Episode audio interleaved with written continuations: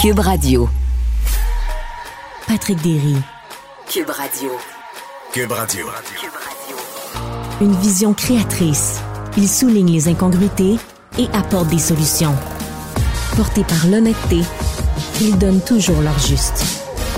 Il met en lumière ce que personne ne voit. Il dénonce ce que personne n'ose dire. Patrick Derry, au service des bonnes idées.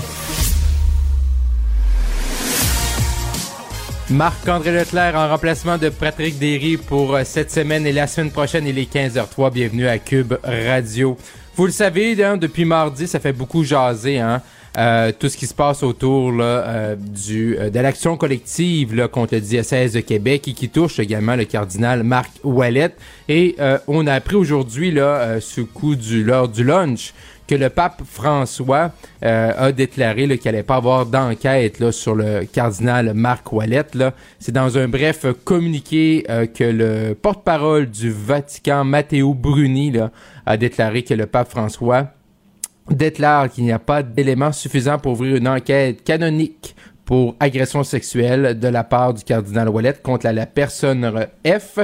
Euh, le Saint-Père se référait là euh, de l'avis du père Jacques Servet, qui avait été mandaté pour enquêter sur le dossier en janvier 2021, après que la victime ait écrit une lettre au père François. C'est certain hein, que ça déçoit euh, l'avocat euh, de la victime, de la présumée victime, le maître, maître Alain Arsenault. Et est-ce qu'on est vraiment surpris hein, d'un côté de voir comme ça euh, le, pape François ne pas euh, déclencher une autre enquête? Euh, ce qui est surprenant dans ce cas-là, et, comme le maître Arsenault, l'avocat, dans ce cas-là, l'avocat responsable de l'action collective le dit bien contre le diocèse de Québec, c'est ben c'est la première fois qu'ils ont des nouvelles de ce de cette fameuse euh, enquête le faite par père Jacques Servet.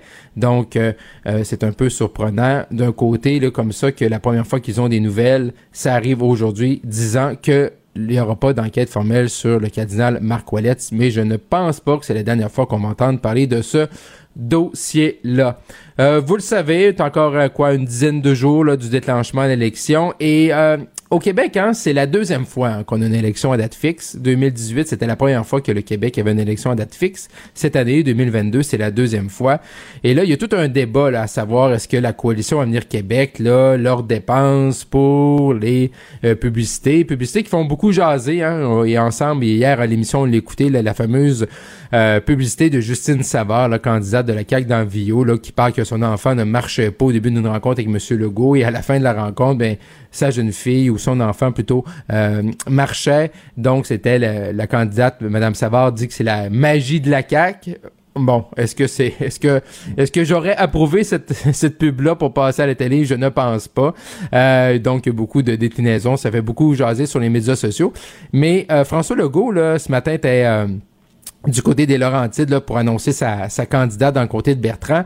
Et euh, M. Legault ne croit pas là, qui, euh, contrairement au directeur général des élections, M. Legault ne croit pas qu'il y ait une façon de réglementer les publicités préélectorales. Et je pense que c'est quand même une réalité présentement là, par rapport, euh, oui, c'est bien beau des élections à date fixe. On se rappellera que c'est Bernard Drinville à l'époque qui était ministre péquiste qui avait demandé ça, mais c'est pas parfait. Et c'est ça le, la beauté de la chose, c'est qu'une fois que les députés quittent le Salon Bleu ou le Parlement ou peu importe, l'Assemblée nationale ou la Chambre des communes, à la fin, euh, mois de juin de l'année électorale, ben, tout le monde tombe en élection et c'est normal de voir des euh, euh, partis politiques dépenser. Donc, il n'y a pas de il n'y a rien de parfait là, dans notre mode de scrutin. Sinon, côté sport, ben, le Canadien aurait fait l'acquisition, selon notre collègue de TVA Sport, Renaud Lavoie, de Sean Monahan des Flames de Calgary. Donc, même si le Canadien est en pause estivale, euh, on a parlé du Canadien là, au mois de juillet, là, lorsque le repêchage était à Montréal. On se rappellera, le Canadien avait un choix historique, le premier choix. Mais là, on voit que le Canadien a besoin euh, de renforcer son équipe. On espère, du moins, on espère qu'il finisse pas dernier, mais d'un autre côté, ça permettrait d'aller chercher encore une fois peut-être un autre prochain euh, premier choix au repêchage. Donc, la saison du Canadien qui commence bientôt et ça va continuer de faire jaser avec un échange en plein mois. Vous écoutez Marc-André Leclerc. Cube Radio. En mars 2020, vous le savez, c'était la pandémie. Il y a beaucoup de choses hein, qu'on a euh, appris à connaître. Hein, le télétravail, porter le masque, euh, garder le 2 mètres entre deux individus, euh, la vaccination également. Demain, pas quelque chose qu'on était habitué. Mais également, il y a tout l'aspect du code, du fameux code QR, hein, le passeport vaccinal qu'on a téléchargé. on allait prendre nos doses de vaccin. Après ça, il euh, fallait télécharger l'application, entrer l'information de notre vaccination dans notre dans notre téléphone intelligent. Mais vous le savez, hein, il y a toujours des, des petits ou des grands malfaiteurs et il y a des gens là qui ont euh, tenté euh, pendant la pandémie là, de produire de fausses preuves vaccinales et vous le savez qu'il peut y avoir des amendes quand même assez sérieuses. Pour en discuter, allons rejoindre le porte-parole de l'UPAC, Mathieu Galarno. Monsieur Galarno, bonjour. Bonjour, M. Leclerc. Donc, euh, comme je le disais, il y a des gens qui ont essayé là, durant la pandémie, là, euh, de, qui ont produit euh, de fausses preuves vaccinales et on apprenait là ce matin qu'il y a déjà une dizaine de dossiers et il y en a plusieurs autres qui sont en étude. Comment, tout d'abord, M. Galarno, comment les gens là, comment vous êtes rendu compte qu'il y a des gens qui avaient produit de fausses preuves vaccinales? Eh bien, euh, en fait, c'est grâce euh, surtout à, l'appel de citoyens qu'on a vu. Euh, vous savez, les gens peuvent remplir le formulaire de dénonciation d'actes répréhensibles sur notre site web ou appeler à notre centrale de dénonciation 1-844-541 UPAC, qui nous ont fourni des informations à l'effet que des gens commettaient des fraudes envers le gouvernement en ayant, en produisant ou en ayant leur possession ou en utilisant de fausses preuves vaccinales. Donc, à partir de là, certaines enquêtes ont été démarrées. C'est ce qu'on a, c'est ce qu'on a communiqué à la population en, janvier 2021. Puis aujourd'hui, on arrive dans un effort de transparence euh, à donner l'information comme quoi que plusieurs de ces dossiers-là, eh bien, euh, euh, nous, nous avancions et puis nous mmh. travaillons avec le DPCP pour trouver les meilleures façons d'aboutir dans ces dossiers-là. Donc, on arrive aujourd'hui avec le résultat qu'une dizaine de constats d'infraction ont été euh, signifiés à des contrevenants et plus de 200 là, sont toujours à l'étude du côté du DPCP. Et pour nous, eh bien, c'est une première vague là, euh, euh, dans, nos enquêtes. Mm-hmm. Ce n'est pas terminé, cette façon de faire. Là. Mhm. Mais Monsieur Galano, juste pour bien comprendre, là, comment, tu sais, euh, moi, je peux bien m'asseoir devant mon, mon ordinateur puis dire allez remplir les, les, formulaires dont vous parlez ou appeler sur la ligne là dont vous venez donner le numéro. Mais c'est quoi? C'est des gens qui disent ok, mon cousin, j'ai vu mon cousin X là avec son euh, avec une preuve vaccinale, mais je sais qu'il est pas vacciné. C'est des c'est des commerçants qui ont mis en doute là euh, l'application, qui avaient des doutes par rapport à l'application, la qualité du code QR. Comment on arrive à dénoncer dénoncer quelqu'un. Moi, je sais pas si mon voisin il est vacciné ou non. Là.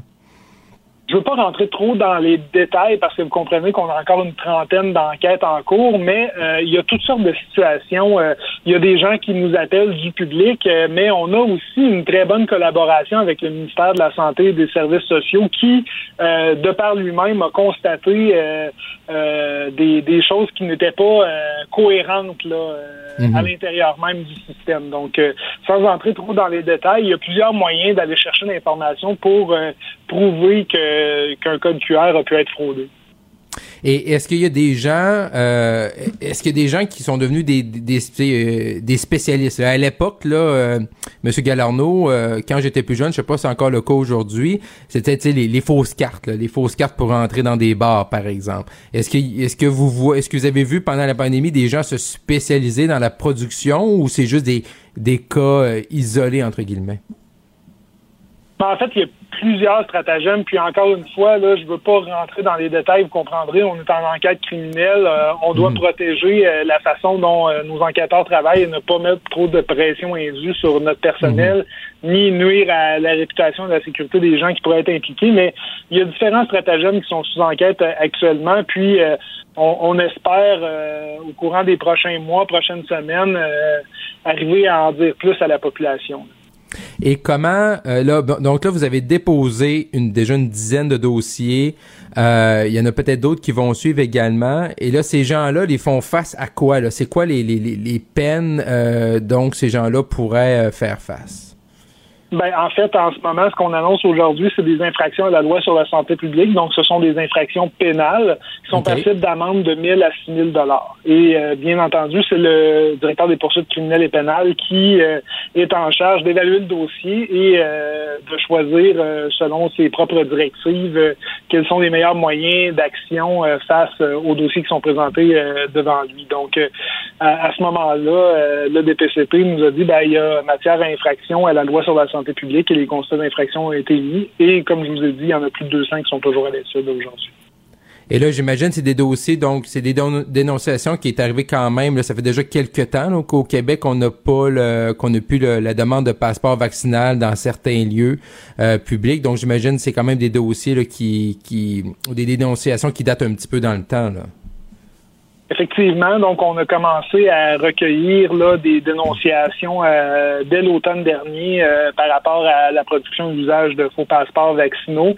Euh, puis encore aujourd'hui, on continue à recevoir des appels et on peut continuer à en recevoir. Donc on invite toujours les gens à entrer en contact avec nous s'ils ont des informations pertinentes à nous transmettre, sur, que ce soit sur ce dossier-là ou tout, tout autre dossier mm-hmm. qui touche la, la, fraude envers le gouvernement, bien entendu. Là. Mais euh, effectivement, c'est bien que le passeport vaccinal ne, soit plus euh, euh, fonctionnel aujourd'hui, mhm. bien n'en demeure pas moins que c'est un document officiel du gouvernement et qu'il est donc interdit d'en faire un usage frauduleux. Excellent. Mathieu Galarno, porte-parole de l'UPAC, un gros merci d'avoir été avec nous à Cube Radio aujourd'hui. Merci, M. Leclerc. Au revoir. Au revoir. Vous écoutez Marc-André Leclerc. Cube Radio. Cube Radio. Cube Radio. Les rencontres de l'heure. Chaque heure, une nouvelle rencontre. Nouvelle rencontre. Les rencontres de l'heure. À la fin de chaque rencontre, soyez assurés que le vainqueur, ce sera vous. Cube Radio. Une radio pas comme les autres. C'est l'heure d'aller jaser avec le chroniqueur chevronné du Journal de Montréal, Journal de Québec, Gilles Proux. Bonjour Gilles. Bonjour, mon cher Jean-Marc. Mon cher Marc-André, excuse-moi. Il n'y a pas de problème, Gilles. la boisson, ce que ça fait, la boisson. Ah, ouais, vous venez ça de bonne heure, Gilles? 3h, 15h18, c'est tôt un peu pour la boisson, non? Il y a de quoi, il y a de quoi se saouler la gueule quand on voit les, les chiffres de Statistique Canada. Tu sais que Statistique Canada, c'est sérieux, ça. À tous les 10 ans, on fait des bilans et des portraits. Mhm. Et on nous disait en 1976, une année importante existante au Québec, que nous étions 82 de majorité. On en a à 76, quelques. Ça te donne une idée. Ouais, mais là, c'est ça. Mais, ça m'amène à dire que mon portrait pessimiste se confirme et ça me blesse. Huit mhm. fois sur dix, je tombe dessus quand je parle de louisianisation. Et quand une nation perd ses références, quand une nation perd ses raisons d'exister, qu'elle perd de combattre, qu'elle perd son combat de transmettre à ses enfants une éducation à transmettre de génération en génération et aux néo qui entrent ici à pleine porte, quand on a peur de transmettre aussi nos convictions, notre culture, notre langue, eh bien, c'est qu'on s'en va sur du pas solide. On est comme un arbre mort qui tient encore debout dans le champ, mais il suffirait d'un simple coup de vent pour l'abattre et le faire tomber. Et euh, quand tu vois un premier ministre du Canada à la tête d'un pays dit bilingue qui ne dit pas un mot dit mot depuis la mhm. publication de ces chiffres astronomiques, quand tu vois une chef du Parti libéral qui s'accommode de tout ça, ça te donne une idée que des élites, nous n'en avons plus. Pourquoi? Parce que nous n'avons pas cette culture qui est celle de ce que nous devrions être, c'est-à-dire porteur d'une histoire nationale, comme les Israéliens, comme tous les peuples fiers. Mais c'est quoi la c'est quoi la c'est quoi la, solution Gilles à partir de ce moment-là? Est-ce que c'est c'est quoi? On, lance un référendum et on se sépare suite au chiffre de Statistique Canada d'hier? Non, on peut pas lancer le référendum. On est trop boiteux pour lancer un référendum. c'est d'avoir dans l'intérieur de l'actuelle Constitution, si on n'est pas capable de s'en dissocier, d'élargir justement l'utilisation de la Constitution actuelle. Et quand le mhm. Legault dit, voyez-vous, ça confirme ce que je pensais, alors c'est pas pour rien que j'ai déposé ces deux lois identitaires. Oui, mais quand est-ce que c'est qu'elles s'appliquent? Elles s'appliqueront jamais. On est devant des tribunaux, ça va être joué ben pendant trois, quatre, mhm. cinq ans. On a le temps de changer encore d'autres gouvernements. Fait que ça donne justement comment nous sommes pris dans le coin du mur, à nous mhm. peinturer dans le coin du mur. Alors, c'est un portrait épeurant qui vient d'être publié sur notre recul Et euh, est-il trop tard? Oui. Moi, je dis oui, il est trop tard. Parce que nous n'avons pas un gouvernement qui veut agir. Un gouvernement qui a peur d'agir, craignant, par exemple, l'industrie, le commerce anglo-américain qui euh, nous fait peur avec des retraits possibles, donc des pertes d'emploi. On est pris entre les deux, vouloir s'affirmer et en même temps dire oui, il faut bénir les investissements étrangers qui nous mettent leurs conditions. Alors il est tard parce que nos jeunes aussi sont indifférents. Oui, il est trop tard parce que nous avons perdu la fierté d'améliorer notre langue parlée. Nous sommes de plus en plus des ignorants diplômés. Notre école des sottises n'a pas formé d'élite de relève. Notre radio, notre cinéma, le monde publicitaire, surtout le monde publicitaire, font en sorte qu'on accélère la dépersonnalisée, de, dépersonnalité de la, de la langue du Québec.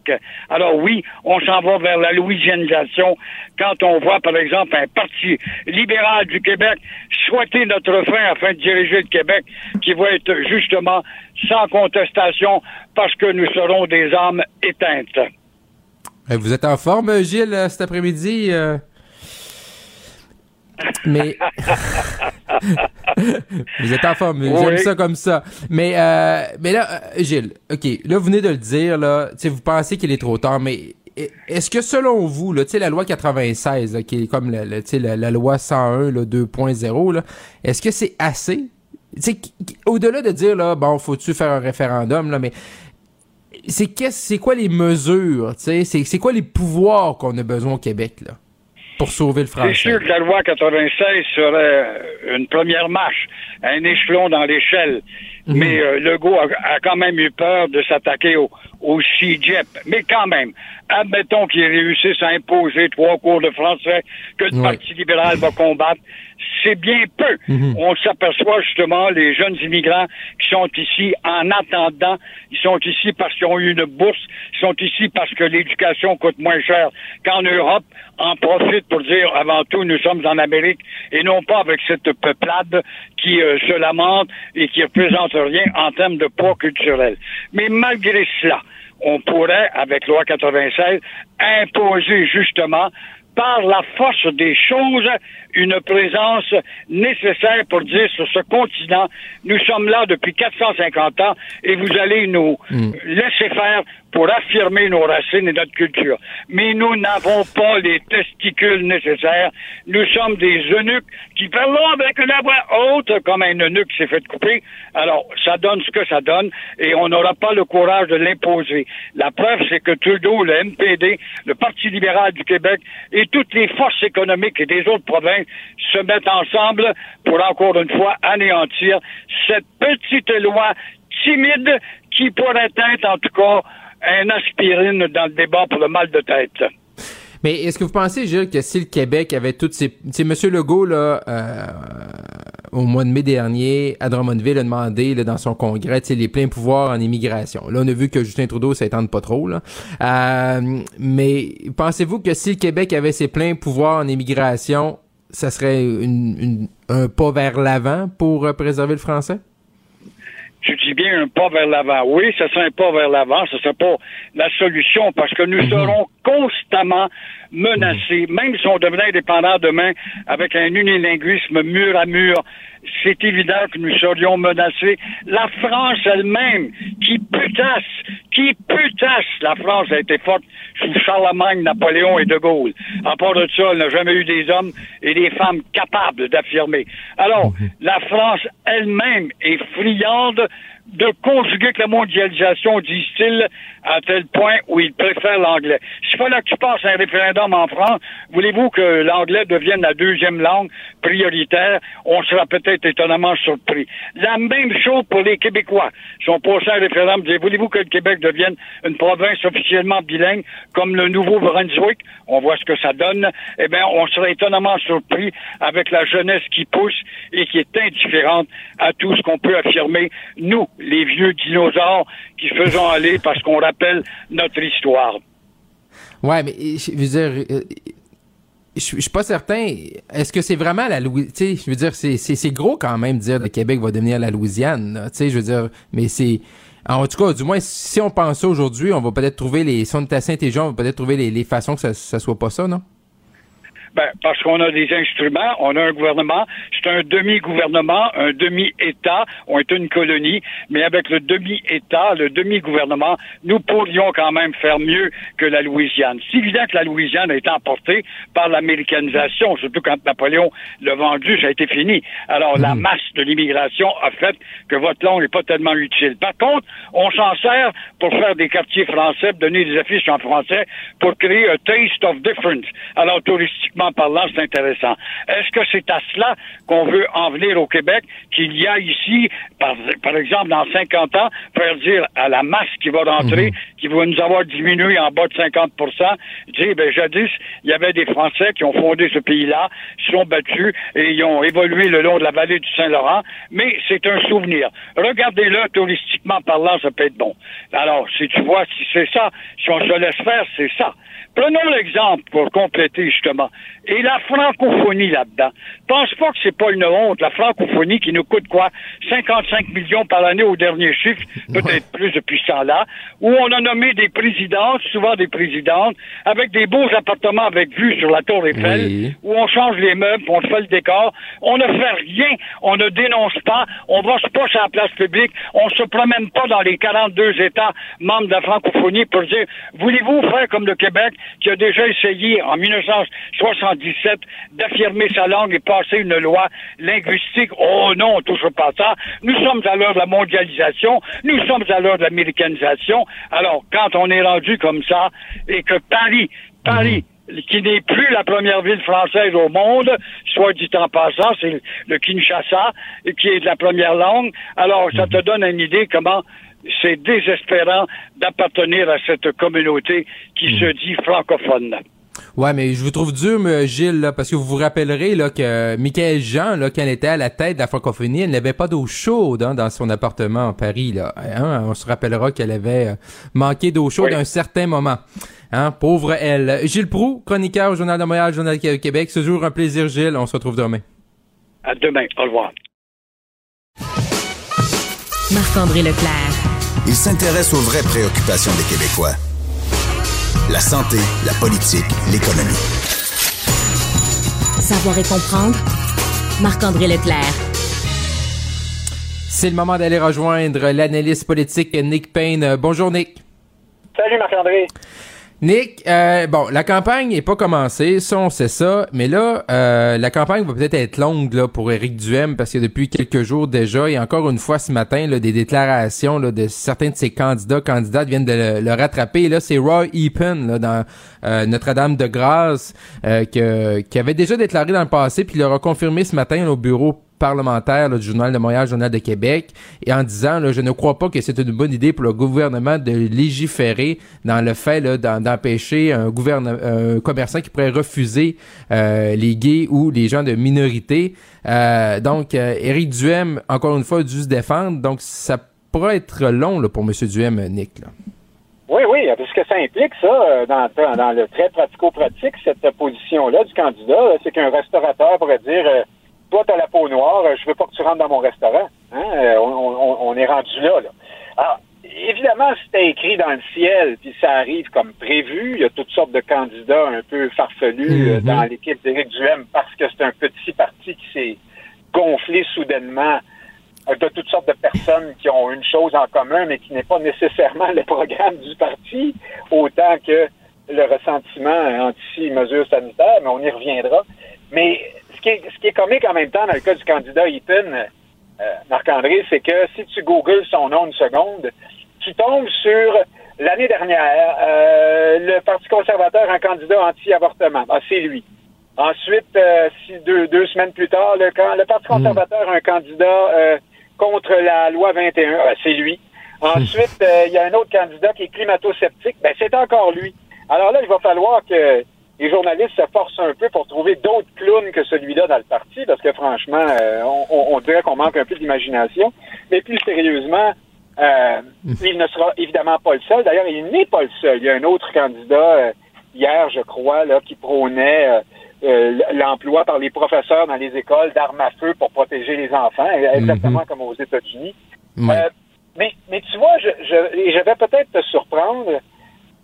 À, à, tout prendre, là, je préfère des positions comme celle-là que euh, qu'Éric Duhem qui fait du millage sur le dos du, du ressentiment euh, contre la pandémie. Je trouve que des espèces de positions libertariennes qui peuvent être, j'en conviens, farfelues ou dangereuses, mhm. sont, sont légitimes. Alors, justement, le parti a dit, ben, euh, nous, on est en accord avec la liberté d'expression, donc on, on, permet à ce candidat-là de dire ces choses-là. Euh, ça, moi, je trouve ça plutôt noble, même si les positions en elles-mêmes peuvent être critiquées ou, euh, ou mhm. farfelues, encore une fois. Par contre, si ce même candidat est contre euh, la loi 21 pendant qu'Éric Duhem est clairement pour, euh, là, ça devient de plus en plus compliqué. Et puis, c'est un seul candidat. Quand il va en avoir 50, qui vont avoir 50 positions qui tirent dans tous les sens, là, Éric Duhem va vraiment avoir chaud et puis il va falloir qu'il commence à faire le ménage là-dedans, c'est évident. Non, je suis d'accord avec toi, tu sais, de prôner la liberté d'expression, moi aussi je suis d'accord là-dessus. Cependant, et, et, dans et elle ajoute là, avant de finir la saison, j'avais dit que je, souhaitais que M. Duhem là ait un bon enquêteur, là, justement pour bien euh, en bon québécois screener ses candidats là. Et, parce que il parce que pour moi, là, M. Duhem, justement, là, et puis on, je savais que ces candidats allaient peut-être justement susciter davantage l'intérêt des médias que d'autres candidats de d'autres formations politiques. Fait qu'à ce moment-là, si tu veux pas perdre une journée de campagne à, chaque semaine ou à deux, à chaque deux trois jours, justement, être obligé là, de pédaler puis d'expliquer pourquoi ton candidat puis pourquoi tu prônes la liberté d'expression, ben peut-être des fois, il y a peut-être des candidats, même si t'es full pour en faveur de la liberté d'expression, t'es mieux peut-être des mettre de côté puis pas des choisir. Là. Ben oui, ben c'est parce que la liberté d'expression à ce moment-là devient une excuse facile pour pas s'occuper du problème. Parce que la cohérence est une valeur importante dans un parti politique, qu'on le veuille ou non. Alors, c'est ça. Ça dépend de ce que les gens vont dire. Ils entrent complètement en contradiction avec le programme conservateur, et, ça risque d'arriver ça aussi.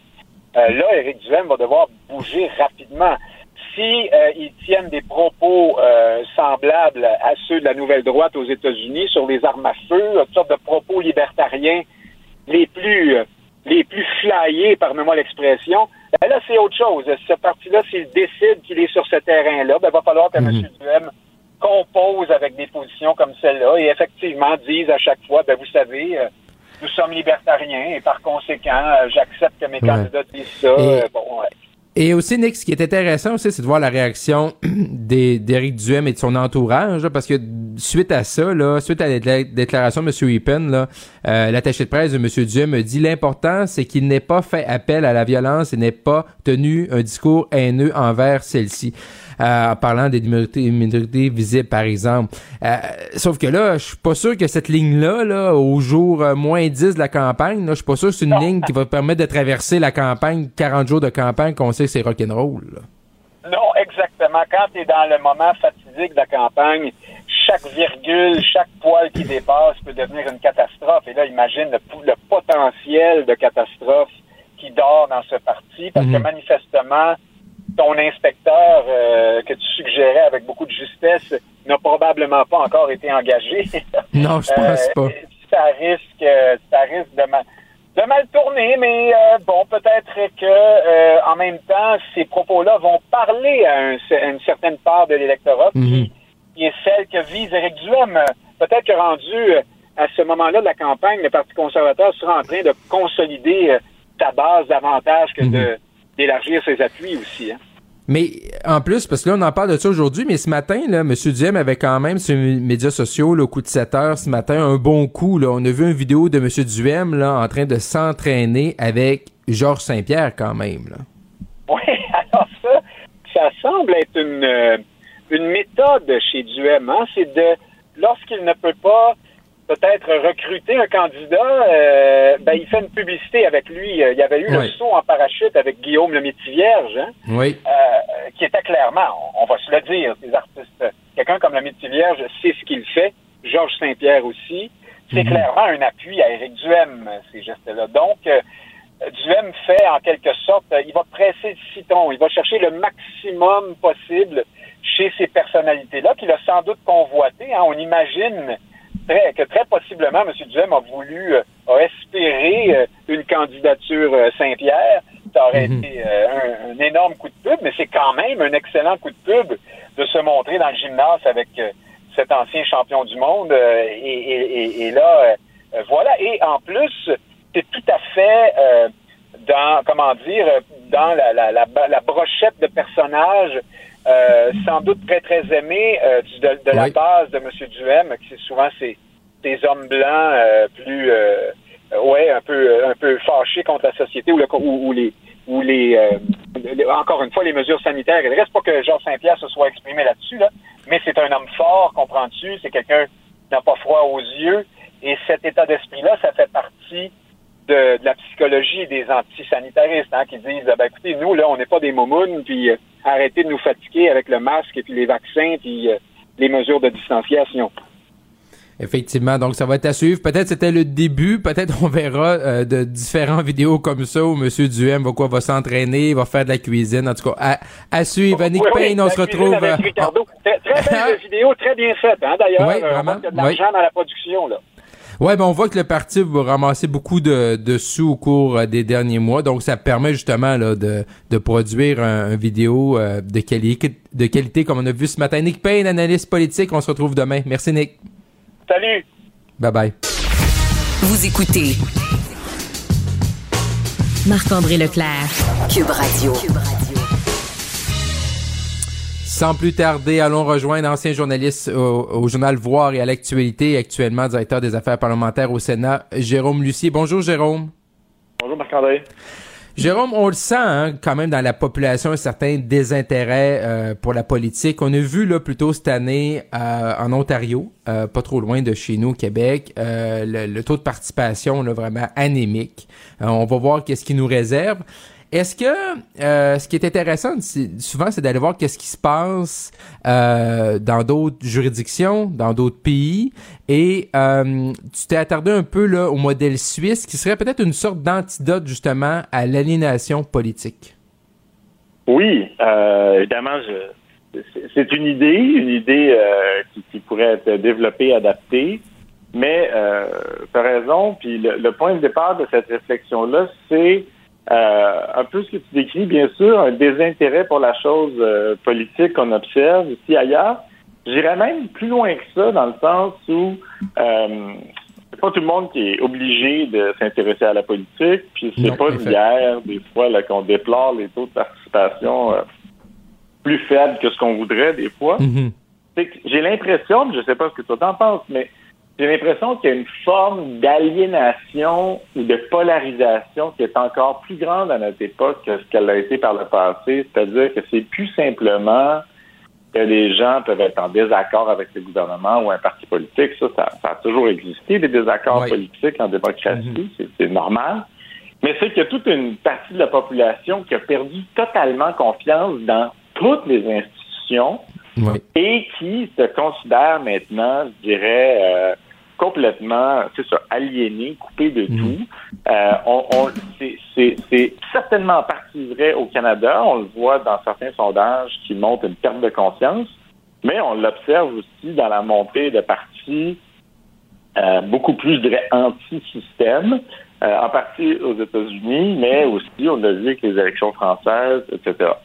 Et, et, et pour moi, c'est un phénomène très profond et très grave qui va même au-delà des, des, des clivages politiques habituels entre gauche-droite, euh, souverainiste, fédéraliste, etc. C'est les, les pertes de confiance dans le système lui-même. Puis ça, Mhm. euh, ça m'apparaît grave. Puis euh, oui, tu disais cet été, moi, ma, ma, ma, ma femme est d'origine suisse et on a été voir sa famille. Et donc, j'ai été là, en Suisse, pendant quelques semaines, à, à continuer à m'intéresser aux enjeux qui m'intéressent habituellement. Mais là, j'étais en contexte suisse, qui est un pays que je connais un petit peu grâce à elle.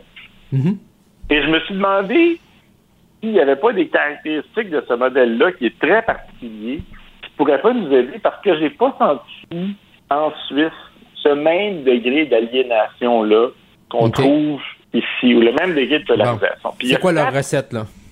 C'est ça. Je sais pas si on peut l'appliquer intégralement, mais il y, a, il y a quatre trucs, moi, qui me sont retenus. C'est que la Suisse, d'abord, a un service militaire, mais qui peut être un service civil. Donc, c'est pas, c'est pas un militaire en soi. Il y a un service national là-bas. Et ça, de tous les gens à qui j'en ai parlé, ça aide énormément à faire en sorte que les, les gens connaissent leur pays et rencontrent des gens de partout. C'est à travers toutes les classes sociales, à travers toutes les régions. Ça dure deux ans.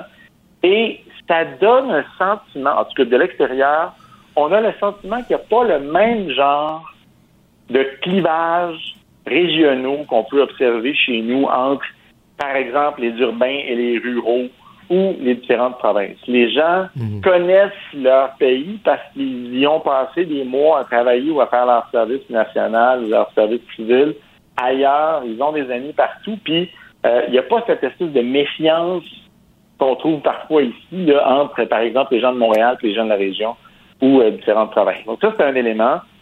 Euh, il y a aussi, bah, évidemment, la Suisse est un système politique extrêmement décentralisé.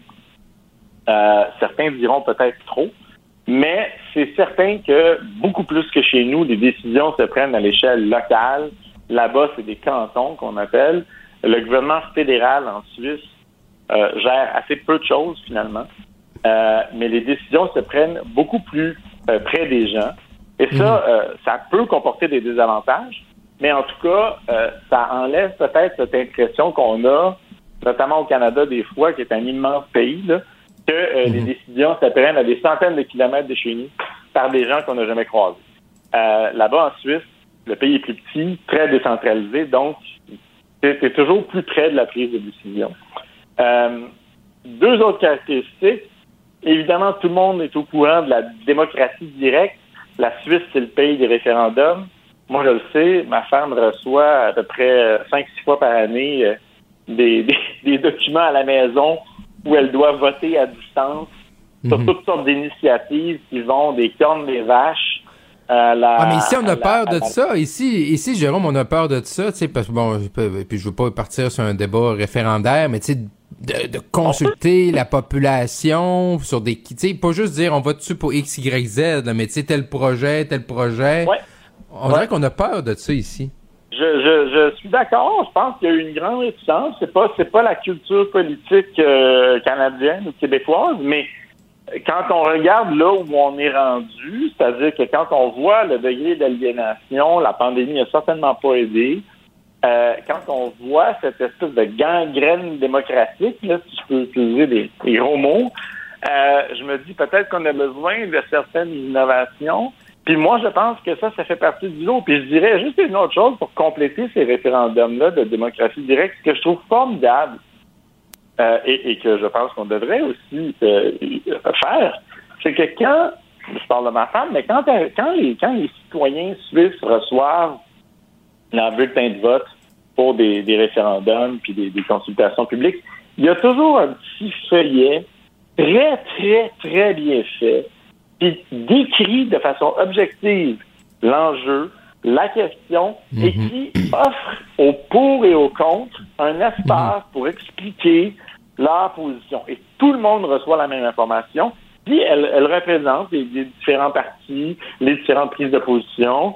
C'est bien. Alors, ça, ça donne vraiment le sentiment d'être consulté sur le fond et de pouvoir se prononcer. On voit, c'est très, très, très bien fait. Je, je ne pense pas personnellement que toutes ces choses-là soient un remède miracle qui protège le Canada ou le, le- le Québec de toutes les dérives qu'on peut observer. Mais je, je me demande s'il n'y a pas là des éléments qui pourraient nous aider à, je sais pas, ramener un peu la santé de la démocratie et éviter que trop de gens ou encore plus de gens perdent complètement confiance dans les institutions.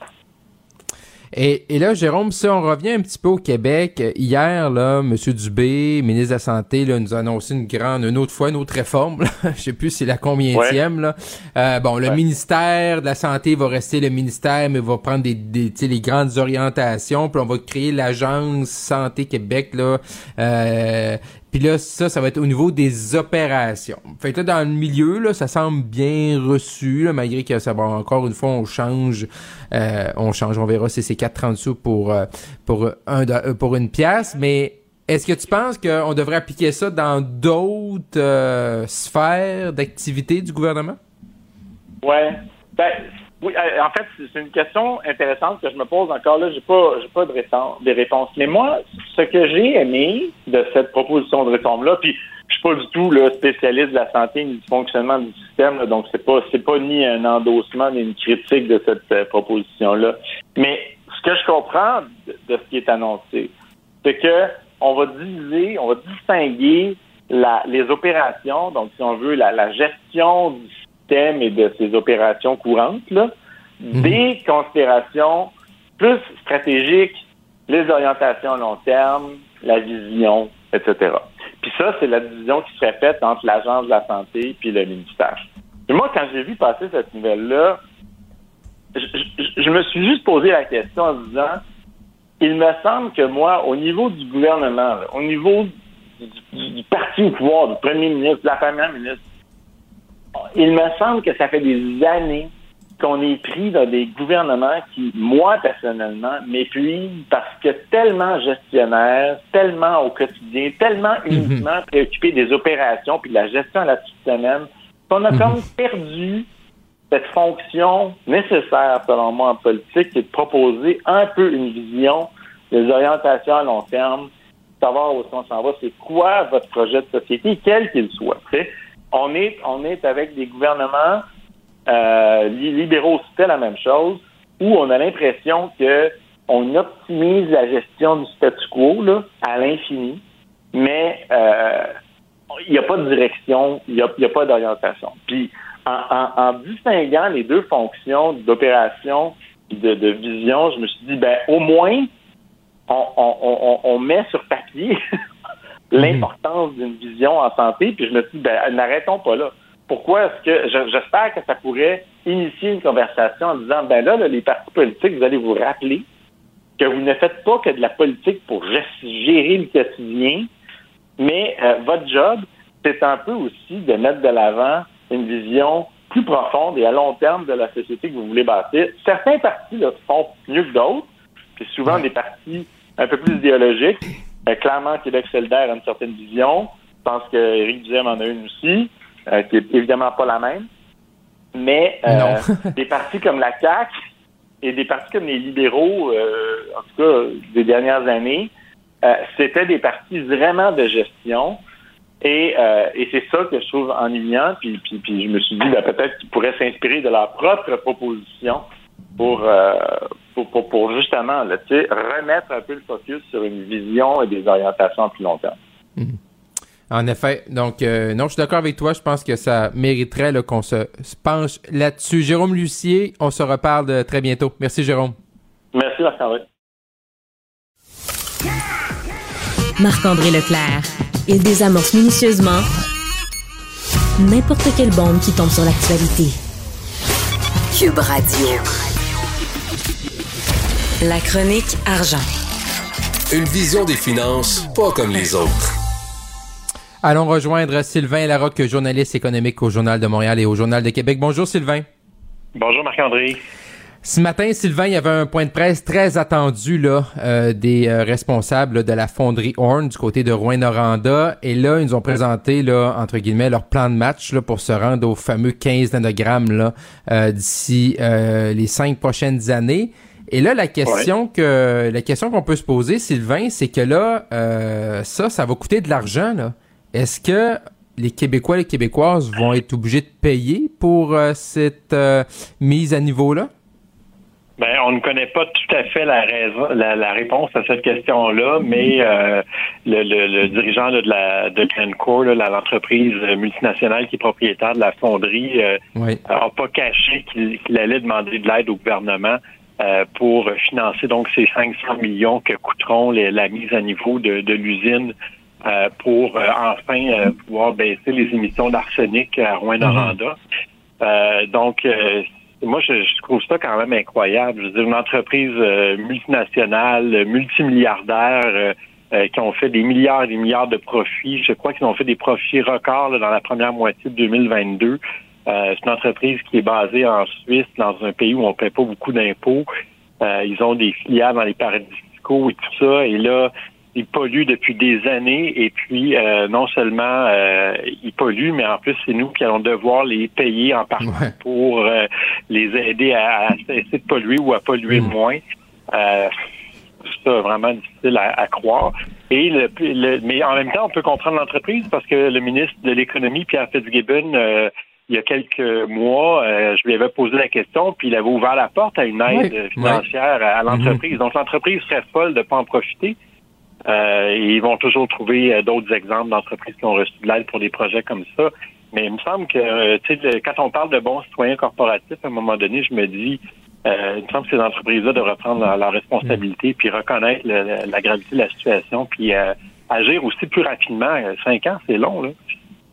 Mais en plus, là, euh, tu sais, avec la fameuse liste de 89 là, hautes là, entreprises québécoises qui seraient au-delà des seuils, ben là, si- là, également, le gouvernement, il va falloir qu'il se pose la question, parce que là, si tu commences à donner, là, on dit que ça va coûter, là, on dit que ça va coûter 500 millions, euh, là, les 89 hautes aussi vont venir cogner à la porte du gouvernement. là.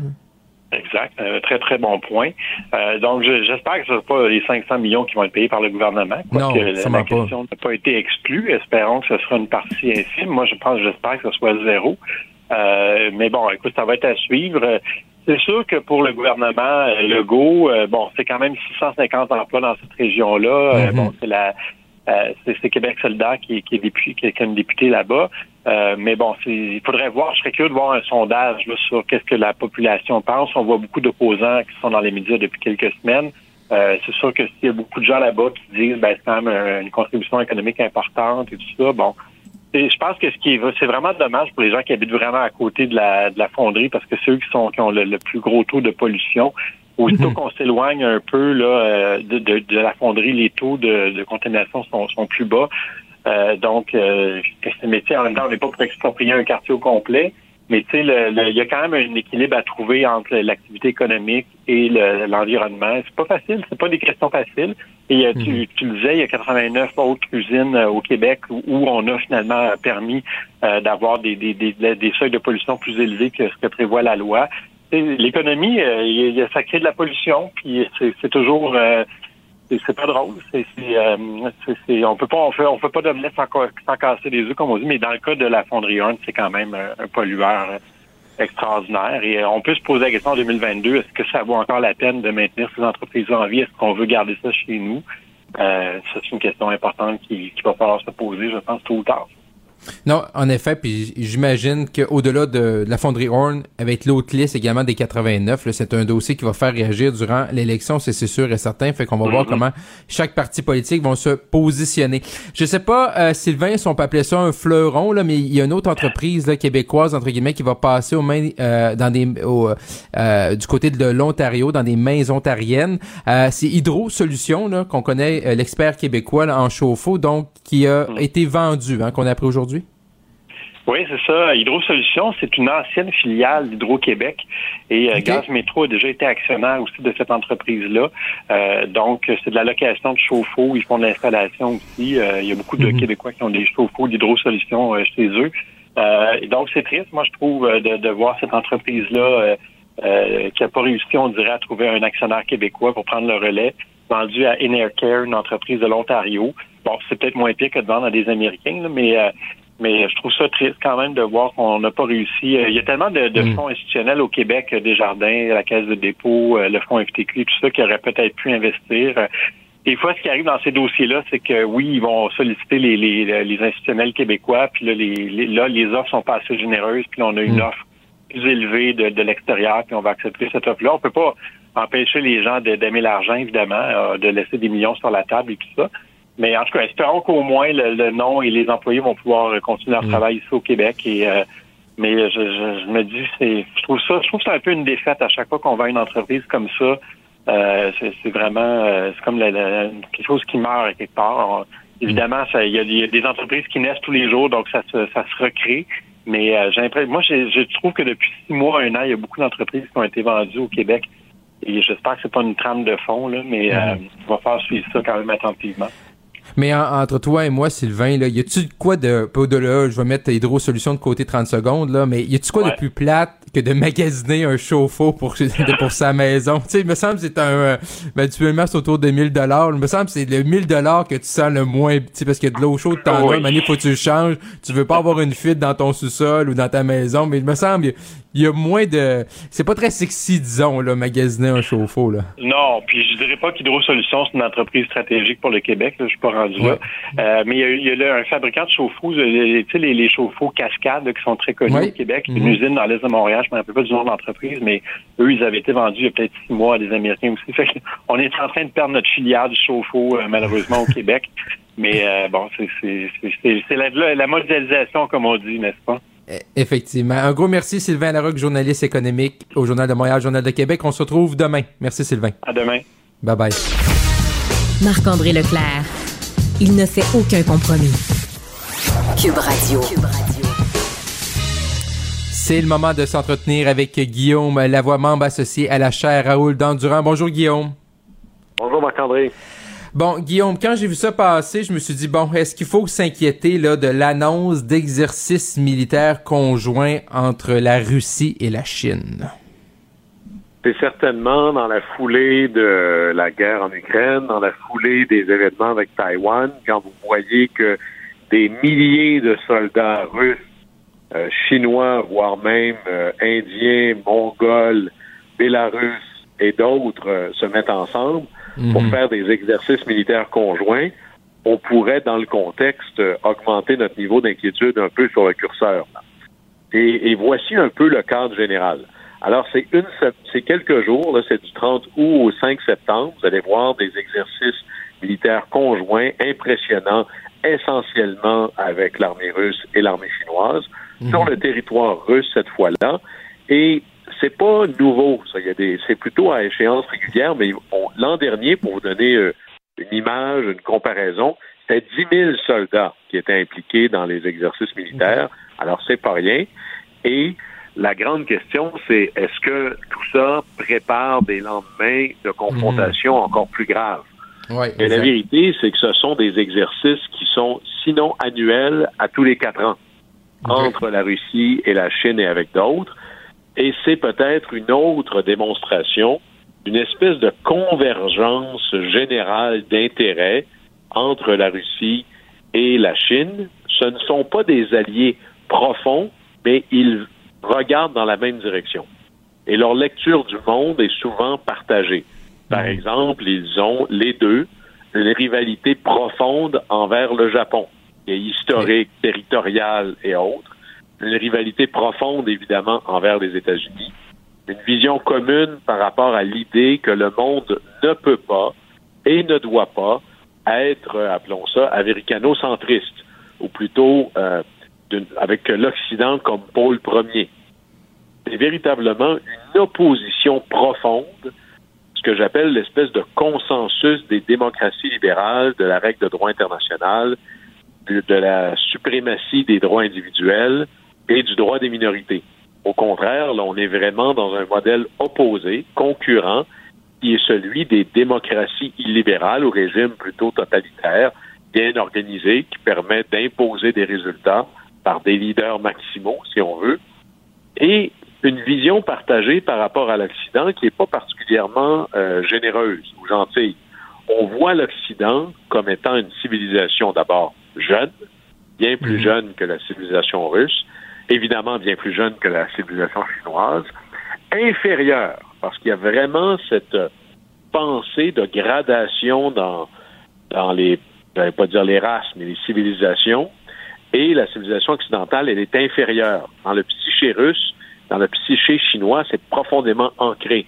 Et non seulement elle est jeune, elle est inférieure, mais en plus, elle est en déclin et elle est décadente.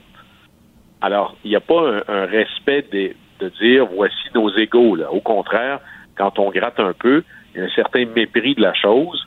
Et juste avant le déclenchement de la guerre en Ukraine, Mhm. Vladimir Poutine, qui a passé, ça fait 20 ans qu'il est au pouvoir, 20 ans à rapprocher Moscou de Beijing. Alors, Vladimir Poutine et le président Xi Jinping ont signé un accord qu'ils appellent un accord d'amitié, pardon, d'amitié illimitée. Alors, ça me donne un peu l'impression que c'est juste un autre, une autre brique à, je dirais, à l'architecture du mur euh, sino-russe que, que de voir ces, ces exercices-là. Et là, la Mais grande là- question, c'est... Mhm. Oui, vas-y, vas-y. Non, non, non. Ce que je voulais demander, Guillaume, c'est que là, bon, tu disais, là, c'est, bon, tout ça, c'est, les exercices militaires vont, vont s'échelonner pendant, là, du 30 août au 5 septembre. Est-ce qu'on va en voir, euh, est-ce que c'est le genre de, d'exercice où ce qu'on voit beaucoup des, y a-t-il une communication qui est faite euh, par rapport à ça, une communication externe, dans le sens, est-ce qu'on va voir des images, est-ce que les deux, pour démontrer justement leur force, ou, euh, ou vraiment ils gardent ça plutôt secret, ou c'est plus routinier, ou vraiment, là, ils vont le montrer à, à, l'ensemble du monde, là, qui, qui sont en train de se pratiquer, entre guillemets, là? Alors, on est toujours dans des informations euh, organisées ou partielles. Par exemple, les Russes veulent pas confirmer combien de pays vont être impliqués, mais les Chinois disent que les Tadjiks, les Mongols et les Indiens pourraient être là, mais évidemment, les deux gros joueurs, c'est la Russie et l'Inde. C'est certain que ces exercices-là, qui, ne serait-ce que pour euh, bien marquer l'idée que ce n'est pas que la guerre en Ukraine ou Taïwan, ça se planifie des mois et des mois d'avance. C'est une énorme opération. Évidemment que c'est une manière de, de, de tester des moyens de communication, d'organisation, tester des nouveaux équipements, mais c'est aussi une manière de, comme on dirait en anglais, de montrer ses muscles au public.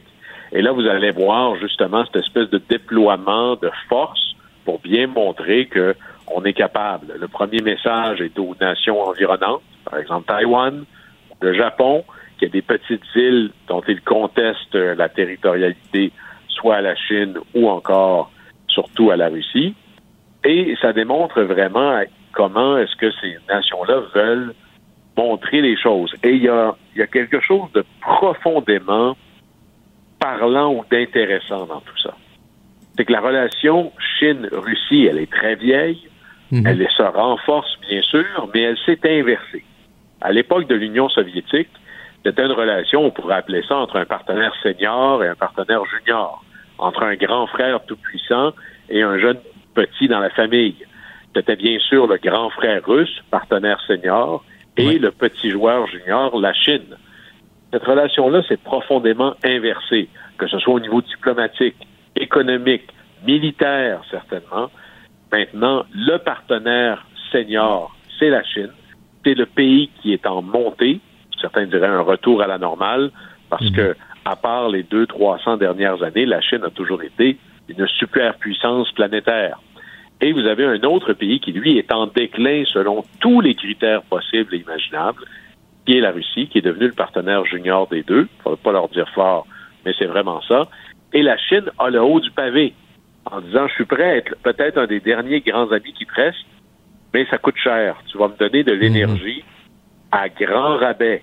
Et là, véritablement, la Russie va se transformer comme une espèce de garde-manger, de réservoir de ressources pour la Chine. C'est à peu près ça le seul espoir. Et à ceux qui pensent que ces exercices-là annoncent peut-être une invasion à court terme ou une entrée directe ou une enflure du conflit Russie-Ukraine, regardez un peu l'objectif de la Russie et l'objectif de la Chine. La Russie, qui vend des ressources premières, bénéficie d'un certain chaos mondial qui fait monter les prix. La Chine, qui elle exporte des biens manufacturiers, a quand même besoin d'une certaine stabilité régionale, d'une certaine stabilité du monde international. Et c'est bien qu'il y ait quelques troubles dans la cour des Américains, mais pas trop. Et là-dessus, les Chinois appliquent une recette diplomatique qui est empruntée à George Washington. George. Washington, sous sa présidence, a tout fait pour éviter que les États-Unis soient en guerre avec la puissance de l'époque qui était les Britanniques. Parce qu'il se disait, s'il y a une guerre tout de suite, c'est pas sûr qu'on la gagne. Alors, il faut qu'il y ait une paix quelconque. Et pendant ce temps-là, on va se renforcer. La population va être plus riche. L'armée sera plus puissante. Notre commerce sera plus incontournable. C'est ce que George Washington, on avait appelé sa stratégie de la procrastination éclairée. Quelle expression magnifique. Ouais, Et c'est un peu ce que fait la Chine présentement. Mais est-ce que des au-delà de la Chine puis de la Russie, Guillaume, là, est-ce que des exercices comme ça se font par d'autres, y a-tu d'autres nations qui se mettent ensemble de ce, dans ce genre de modèle-là, de faire ce genre d'exercice-là sur une longue période, ou c'est vraiment singulier à ces deux pays-là? Non, c'est plutôt un classique. D'ailleurs, euh, temps en temps, c'est un exercice de l'OTAN ou ça va être un exercice, Mhm. par exemple, où l'Australie va collaborer avec la marine américaine. Ça permet de tester des choses. Quand la marine canadienne a d'autres choses que des chaloupes qui prennent l'eau, ils peuvent prendre part à des exercices. Mais évidemment que ces exercices-là sont à la fois déjà planifiés, complètement détachés d'un contexte politique quelconque. Ça permet de dire, ben vous savez, ça n'a rien à voir, c'est planifié de longue époque et autres. Mais en même temps, tout le monde est toujours très heureux de laisser sous-entendre que, évidemment, si vous en tirez une leçon politique ou si vous envoyez un message, ben, tant mieux pour tout le monde. Alors, c'est toujours l'idée que la vieille marotte latine, si vous voulez la paix, préparez la guerre, et c'est un peu ce qu'on voit présentement. Guillaume Lavoie, un gros merci. Euh, Guillaume, on se reparle euh, demain. Au plaisir. Bye bye. Marc-André Leclerc. Joignez-vous à la discussion. Appelez ou textez 187 Cube Radio. 1877 827 2346. Dans deux semaines, hein, moins de deux semaines, ça dépend des régions, ce sera la grande euh, rentrée scolaire euh, 2022 pour l'automne, une rentrée euh, importante. Et euh, depuis ce matin, hein, au, cours des dernières heures, on a vu là, le, ministre de l'Éducation, Jean-François Robert, sur différentes tribunes, hein, nous dire que euh, tout va bien, que tout allait bien se passer, qu'il allait avoir des enseignants dans chaque classe, euh, la potentielle huitième vague, on était prêt à faire ça, que même s'il y avait présentement peut-être des euh, contrats encore à signer avec les transporteurs. Euh, donc, à partir du moment-là, euh, tout devrait être en place pour la rentrée scolaire. Donc, euh, on va aller voir ce qui se passe sur le terrain. On va aller jaser avec un professeur d'éducation physique à l'école secondaire Cavalier de La Salle à Montréal. Euh, Patrick euh, Rankin est avec nous. Monsieur Rankin, bonjour. Bonjour, ça va bien? Très bien, très bien. Merci, vous? Très, très bien, merci. Merci de prendre du temps avec nous à Cube Radio. Euh, on sait comment c'est important euh, la rentrée scolaire euh, pour les parents. Euh, il y a beaucoup de, de- de points d'interrogation et d'aller voir vraiment ce qui se passe sur le terrain, au-delà, là, bien sûr, là, euh, des euh, canaux officiels, là, dont, par exemple, le ministre. de, euh, de l'éducation qui dit que tout va bien aller. Est-ce que vous, Monsieur Rankin, là, à quelques jours de, la rentrée, est-ce que comme professeur, est-ce que vous avez des, des craintes? Y a-t-il des points d'interrogation pour vous pour cette rentrée? Oui, ben évidemment, il y en a, euh, comme depuis trois ans, on en a toujours plusieurs. Et on commence à être un peu habitué. Euh, on s'habitue jamais totalement, mais on commence à avoir quand même une certaine habitude de- à, à ces rentrées un peu spéciales. Je vous dirais que oui, il y a des inquiétudes, comme à chaque fois. La plus grande, présentement, qu'on entend, là, que je perçois, puis qui me fait partie de mes inquiétudes aussi, évidemment, c'est la rentrée sans masque. Euh. Ça va être une première. Puis aussi, c'est de, de rentrer sans masque quand présentement la COVID, les chiffres euh, sont élevés. La transmission est très élevée. Si on compare avec la- les rentrées précédentes, euh, les chiffres parlent d'eux-mêmes. On a comme 2011 personnes hospitalisées versus 88 à la même date l'an passé. Mhm. Euh, au niveau des soins intensifs, bon, 45-27 si on compare cette année par rapport à l'an prochain.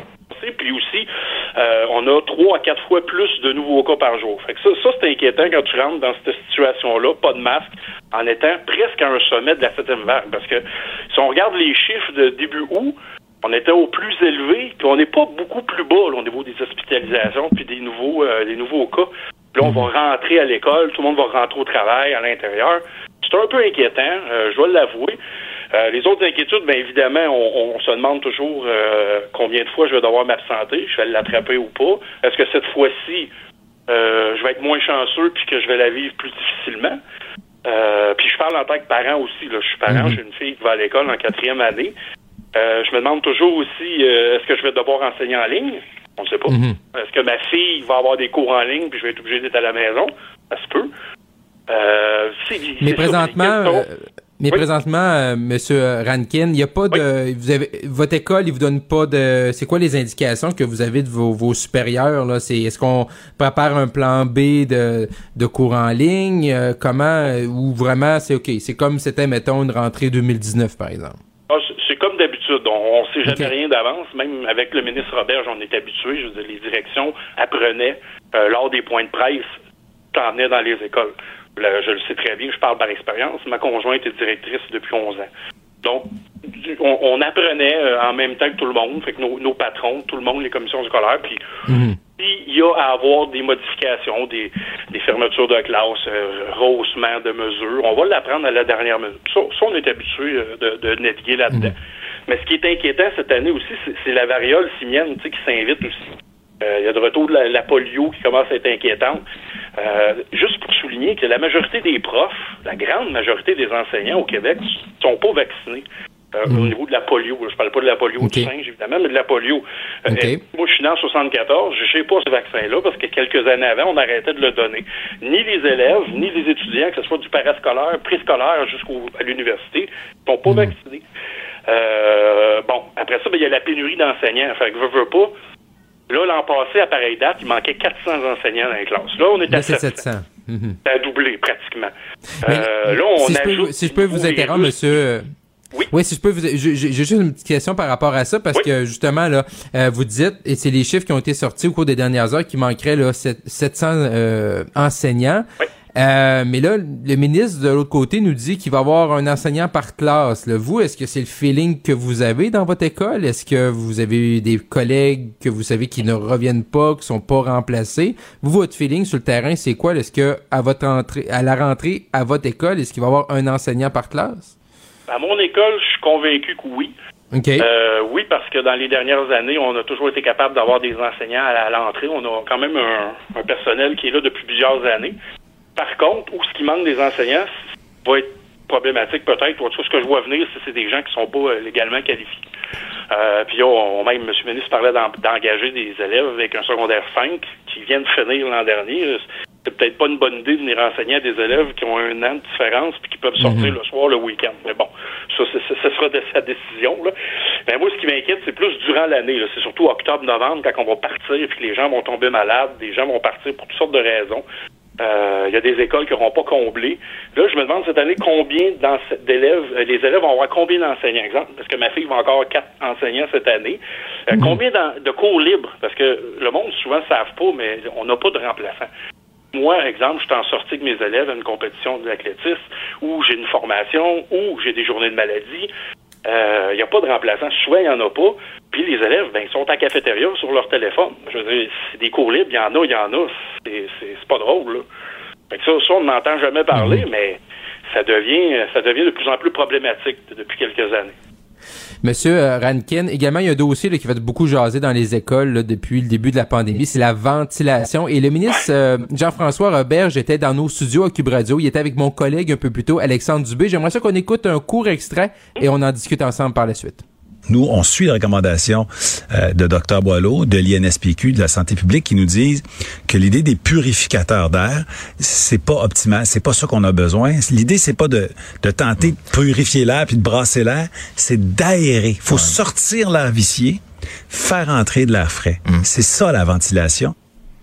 Monsieur Rankin, vous, là, dans votre école, là, vous êtes professeur euh, dans une école à Montréal. Est-ce que est-ce qu'il y a des est-ce qu'il y a des fenêtres dans chaque classe? Comment comment ça se passe la ventilation de, de votre côté? Bon, nous, euh, à notre école, on a 60 et- 61 locales, locaux, qui n'ont pas de fenêtre du tout.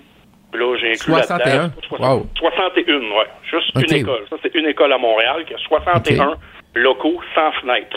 Sans fenêtre. Euh, Là-dedans, il y a quelques locaux, évidemment, d'enseignants, là, de local de profs, qu'on est une vingtaine Mhm. ou une dizaine. là. Il y a peut-être une cinquantaine de classes, une 55 environ, Mhm. qui n'ont pas de fenêtre. Oui, on a une ventilation mécanique, mais elle n'est pas toujours fonctionnelle, puis je suis pas, je suis pas Mhm. sûr que- qu'elle fait un traité. C'est peut-être pas les meilleurs modèles. là. Ça date de- des années tranquilles. là. Puis au niveau de la- ce qu'on entend M. Roberge, ben il est toujours en train de oui, il écoute la santé publique, je comprends ça, il s'en sert souvent pour se cacher en arrière, puis bon.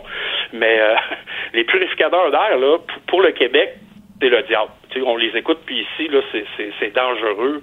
Euh, c'est inadmissible de mettre des purificateurs d'air dans les classes. Pourtant, les sommités mondiales disent le contraire. Et on entend, on en voit de plus en plus, puis partout ailleurs dans le monde, on les utilise. Fait que je, je trou- je trouve ça un peu, un peu aberrant.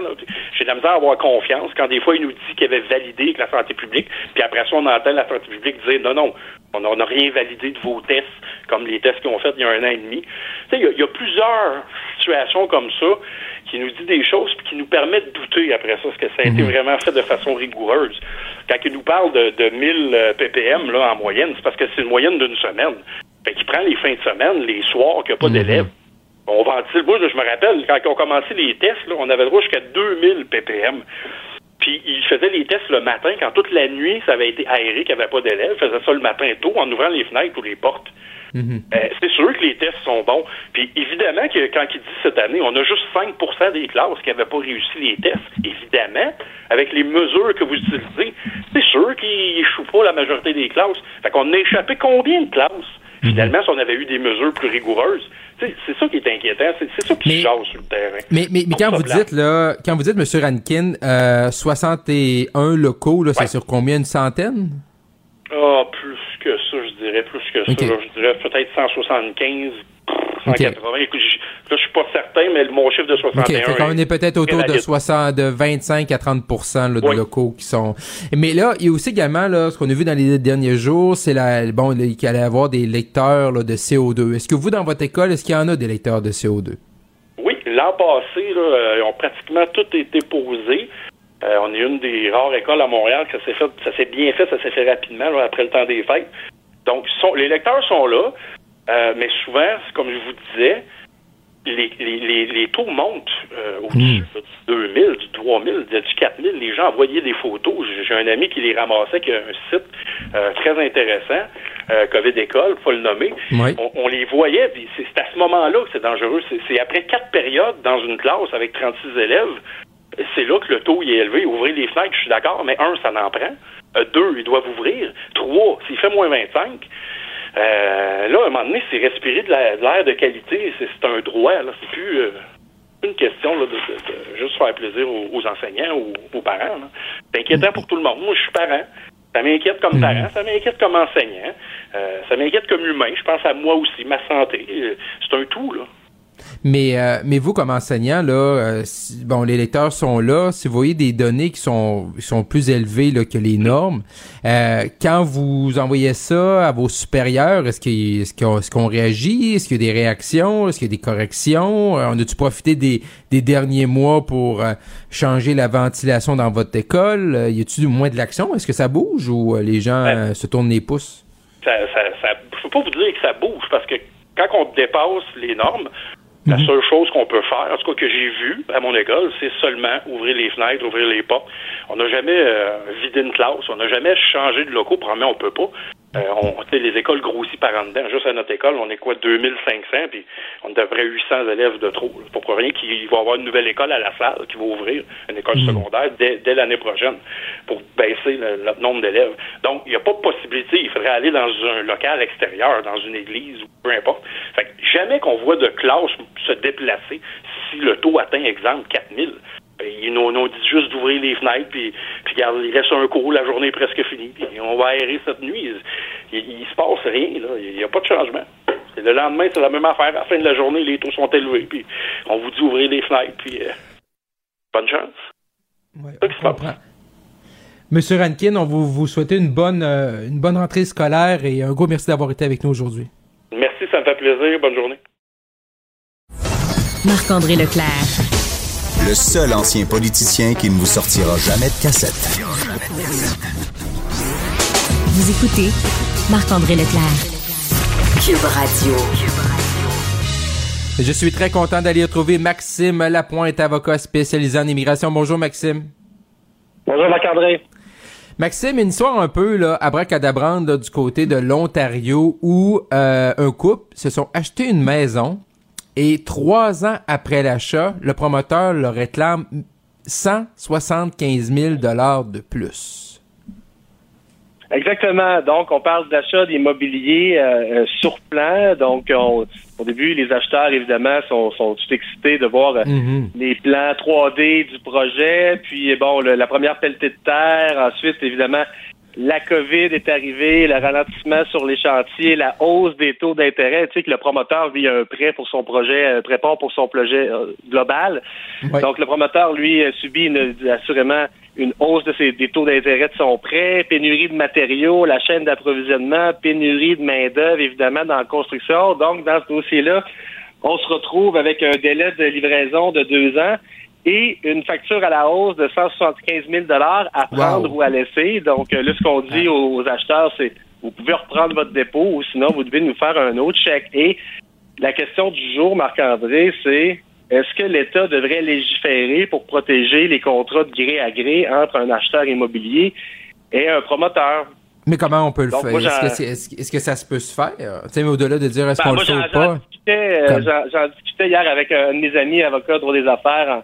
On parlait de, de toutes sortes de dossiers, puis les, les- lui, quand j'ai posé la question, en partant, il est parti à rire en disant ben non, la réponse c'est non. C'est des contrats de gré à gré. Euh, L'État n'a pas à intervenir. Euh, lui, l'exemple qu'il m'a donné, puis je dis c'est à prendre avec un grain de sel. Il me disait voulez-vous être en Chine ou être au Canada, dans le sens qu'est-ce que le gouvernement doit se mêler absolument de tout?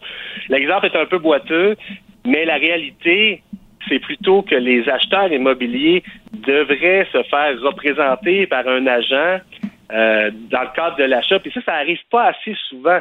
Euh, généralement, dans un achat sur plan, le promoteur, lui, a son agent attitré et l'acheteur, lui, va aller signer un contrat de 10, 15 pages, euh, laisser un dépôt sans trop nécessairement avoir compris toutes les clauses. Et aussi, ce qui est pire que pire ces temps-ci avec les nouvelles technologies, Marc-André, c'est on signe de plus en plus sur DocuSign, hein, donc une plateforme électronique qui nous permet de signer Ouais. électroniquement. Et Ouais, c'est entre une là, signature mais- et la deuxième, il peut y avoir six, sept pages où est-ce qu'on lira pas nécessairement tous Hmm. les détails du contrat. Et là, c'est ça, c'est dans, pratique. donc, dans ce dossier-là, oui, vas-y.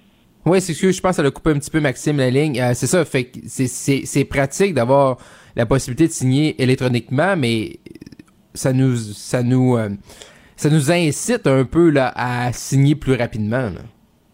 Sais, ils disent que la- l'achat d'une maison, c'est souvent l'achat le plus important de sa vie. Donc, Oui. encore plus important de bien de bien lire. Et moi, ben, je suis investisseur immobilier. euh, j'ai euh, j'ai des condos. J'en ai acheté un justement sur plan. Donc, j'ai posé la question à l'agent euh, du, du promoteur en disant Hey, est-ce que ça peut arriver chez nous? Puis lui, il m'a Ouais. dit totalement Non, nous, on n'a pas l'intention d'aller de l'avant. Et évidemment, j'ai relu mon contrat. Et dans mon contrat, j'ai une clause qui dit que euh, la vente, euh, le prix de vente peut pas être révisé, même pour une cause de, de contenance. C'est une cause de contenance, j'avoue.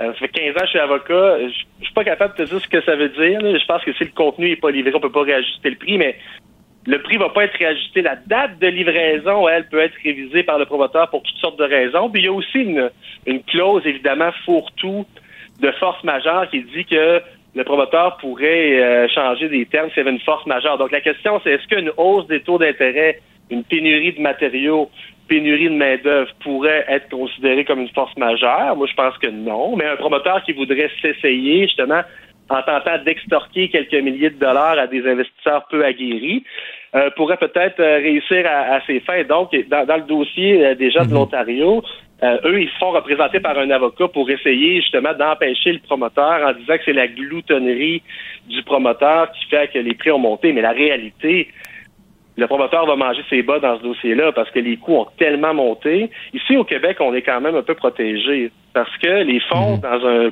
dans le cas d'un achat sur plan, les fonds sont en fidéicommis chez le notaire. Donc, si jamais le promoteur venait qu'à faire faillite, ben, les, les fonds sont pas dans le compte de banque du Ouais. promoteur. Et pour revenir sur DocuSign, parce que c'est quand même majeur, là, tu sais, nul ne peut invoquer sa propre turpitude. hein. On, on nous a enseigné ça à l'université souvent. Donc, on peut pas juste dire, ah, j'avais pas lu. Ah, je savais pas. On ouais. dirait que les signatures électroniques nous forcent à, nous, à bien lire. Donc, moi, ce que je conseille aux gens, un, imprimez toujours vos documents, mais surtout, faites-vous représenter par euh, un agent immobilier? Et les courtiers, c'est leur travail de, de bien lire les clauses et de les expliquer parce qu'il y a toujours des alinéas qui sont moins bien écrits, qui sont pas clairs, et c'est pas tout le monde qui a le- la capacité de lire des documents de nature juridique. Euh, il faut avoir quand même la tête reposée puis con- connaître les contextes, les concepts de base. Donc, de- donc ici, moi personnellement, je pense pas que l'État a à intervenir pour protéger les acheteurs qui veulent pas lire leur contrat. Par contre, les gens devraient se faire aider pour être certains que tout soit quand même bien rédigé, qu'on comprenne bien dans quoi on s'embarque, parce que c'est sûr qu'une nouvelle facture de 175 000 Ouais. avec deux ans de retard de livraison de maison, c'est sûr que ça fait mal. Effectivement. Une autre histoire un peu triste également. euh, Il y a des locataires, Maxime, j'ai vu ça passer euh, rapidement sur les médias sociaux, mais il y a des locataires de HLM qui sont en retard de loyer sans le savoir là, du côté de Montréal. Comment tu peux être en retard de loyer sans le savoir? Bon, là, je, je veux faire le pont avec justement nul ne peut évoquer sa propre Ouais. là, dans le sens que, c'est, oui, dans l'article, on peut lire là, justement là, qu'il y a plus de 3000 baux là, dont les gens sont en retard de paiement. Ce qu'il faut comprendre dans un HLM, c'est que le, le loyer est, est pris en considération avec les revenus déclarés, donc il y a un ajustement annuel. Et là, c'est que les gens ont reçu un avis de retard avant d'avoir le nouveau bail. Ah. C'est facile à dire quand même quand on est locataire de dire ah je l'ai pas reçu. Mais à quelque part, quand tu signes ton premier bail, tu devrais savoir que le prix va être indexé annuellement. Donc, à toi quand même de te mettre un rappel. C'est trop facile de dire ah moi je l'ai pas reçu la hausse. Donc là, il y a des gens qui, sont fâchés de ça. C'est sûr que ça paraît mal de recevoir une facture avant de recevoir un nouveau bail. On n'a pas euh, tous les faits dans. l'article, euh, Marc-André, on dit qu'il y a plus de 500 personnes sur les 3000 que c'est eux qui tardent à donner la documentation euh, aux locataires. Donc, évidemment, la situation, les gens sont pas à 100% blancs comme neige dans ce dossier-là. Par contre, le gouvernement du Canada veut construire de plus en plus de logements sociaux. La SCHL aide beaucoup dans ce projet-là. Malheureusement, le gouvernement du Québec a beaucoup de difficultés à fonctionner avec le fédéral pour récupérer des fonds de la SCHL qui pourraient aider à de la construction de logements sociaux. Le gouvernement du Québec lui demandait un chèque en blanc pour gérer les projets et le fédéral a dit ben non, c'est pas comme ça que ça marche. On a des formulaires à remplir et le Québec on Ouais. dit ah, ben, c'est trop compliqué à remplir et ça s'applique pas nécessairement à nos concepts de droit civil. Donc là-dessus on repassera là. On, on crache sur de l'argent du fédéral là, comme ça arrive trop souvent malheureusement. Mais dans ce dossier-là, il va y avoir donc de plus en plus de construction de logements sociaux dans les prochaines années parce que c'est une volonté du gouvernement et c'est quand même le temps d'informatiser le processus aussi des baux et euh, de, la collection des loyers et de l'indexation. Donc, assurément, euh, ça va prendre un petit fichier informatif là, de Dropbox pour avoir au moins une adresse courriel pour rejoindre le locataire en tout temps et lui télécharger les documents qu'on veut qu'il signe et vice-versa. Donc, moi, dans le condo où j'habite présentement, le gestionnaire immobilier a une plateforme dans laquelle je dois télécharger, exemple, ma preuve d'assurance, la, la mettre à jour à tous les ans, le bail. Euh, ça fait partie des obligations d'habiter dans une maison, qu'on soit locataire ou propriétaire. On est dans un système quand même de droit. Et c'est trop facile de dire Ah ben j'ai pas reçu ma hausse, puis c'est de la faute d'un puis de l'autre. Les deux parties ont des obligations et la relation locataire-locataire est souvent tendue en immobilier. On le voit, là, on l'a vu dans les dernières semaines, autant des rénovictions que euh, des fois des, euh, des locataires qui laissent les appartements complètement souillés au 1er juillet Ouais. sans payer le loyer. Donc je pense que c'est le temps d'avoir une bonne discussion franche euh, entre le locataire et le locataire et dire c'est quoi les droits, mais surtout les obligations de chacune des parties. Non, effectivement, puis c'est pas toujours facile, là, cette relation-là. On voit beaucoup de gens qui laissent malheureusement là, leurs appartements ou loyers dans un piteux état. Un gros merci, euh, Maxime. On se reparle demain. Marc-André Leclerc. Il ne fait aucun compromis. Cube Radio. On apprenait un peu plus tôt aujourd'hui que des usagers du cimetière Notre-Dame euh, des Neiges s'impatientent. On dit qu'il n'y a aucune assistante, euh, assistance. Euh, certains euh, ne sont même pas en mesure là, de faire enterrer les cendres de leurs proches décédés. De son côté, le syndicat attribue la situation au manque criant de personnel qui serait bien connu dans le quartier. Euh, donc, on va aller s'entretenir avec Serge Sasseville, qui est conseiller du district Ville-Marie, mais qui également, là, qui nous parle à titre également de citoyen du cimetière Notre-Dame-des-Neiges à Montréal. Monsieur Sasseville, bonjour. Bonjour, M. Leclerc, ça va bien? Oui, très bien, merci. Et vous? Euh, merci, Monsieur Sasseville, d'être avec nous à Coupe Radio. Euh, Pouvez-vous, euh, vous êtes un usager euh, du cimetière. Euh, la- cette situation-là, là, est-ce que c'est récent, la dégradation, ou c'est quelque chose qu'on a, que vous observez depuis quelques années? Oui, j'observe ça depuis plusieurs années. En fait, depuis le décès de mes parents, je m'occupe du lot familial. C'est un lot euh, qu'on a acheté en 1914. Euh, toute la famille est enterrée là. Et euh, moi, quand je vous donne un exemple, quand j'ai enterré ma mère en 2014, euh, il y avait un, arbre euh, à côté de la tombe et quelques années plus tard, l'arbre est tombé. euh, Suite à un orage, j'ai voulu en planter un autre et on m'a dit qu'on peut planter d'arbres dans le cimetière, ce qui est assez étrange parce qu'ils invoquent Ok. le plan vert. Je connais je connais pas de plan vert sans, sans, Sans arbre. sans plantation, plantation d'arbres. Et euh, puis, oui, effectivement, j'ai constaté euh, une dégradation au cours des années. euh, de, de, à- d'année en année, le, gazon est tondu euh, moins souvent. Euh, et là, depuis depuis un an, un an et demi, c'est épouvantable. cette année, entre autres, moi, je me suis rendu début juillet parce que le 5 juillet à chaque année, mes amis et moi, on se recueille sur euh, mon le tombeau de ma famille parce que mon conjoint qui est décédé du cancer il y a quatre ans euh, est enterré là. Alors moi je suis allé la veille m'assurer que tout était correct et euh, mhm. là j'ai été abasourdi. Moi je suis pas quelqu'un qui va au cimetière à toutes les semaines là, mhm. par l'état des lieux, les, les, les, les herbes qui dans certains cas qui dépassent les tombes. Je suis retourné chez moi, je suis revenu avec des articles de jardinage et j'ai moi-même fait l'entretien de la tombe pour le lendemain. Ah, euh, J'y suis allé aujourd'hui. Euh, c'est pas la situation s'est pas améliorée. j'ai vu que il y avait beaucoup de branches d'arbres euh, sur euh, les terrains qui étaient tombées ou coupées et on voit que c'est pas récent parce que les feuilles sont brunes. À des endroits, on a coupé le gazon, mais on l'a pas ramassé. Alors le gazon qui a séché est là partout. c'est vraiment ça, ça, ça fait vraiment pitié parce que c'est pas, c'est, moi comme conseiller de Montréal, j'ai honte parce que c'est le mhm. plus grand cimetière de Montréal. C'est non seulement le plus grand cimetière de Montréal, c'est le plus grand cimetière du Canada. Euh, mhm. ça, ça se peut pas que dans une ville euh, importante, une métropole comme Montréal, on ait un cimetière qui soit dans cet, cet état-là. Euh, je suis abasourdi par euh, l'état du cimetière.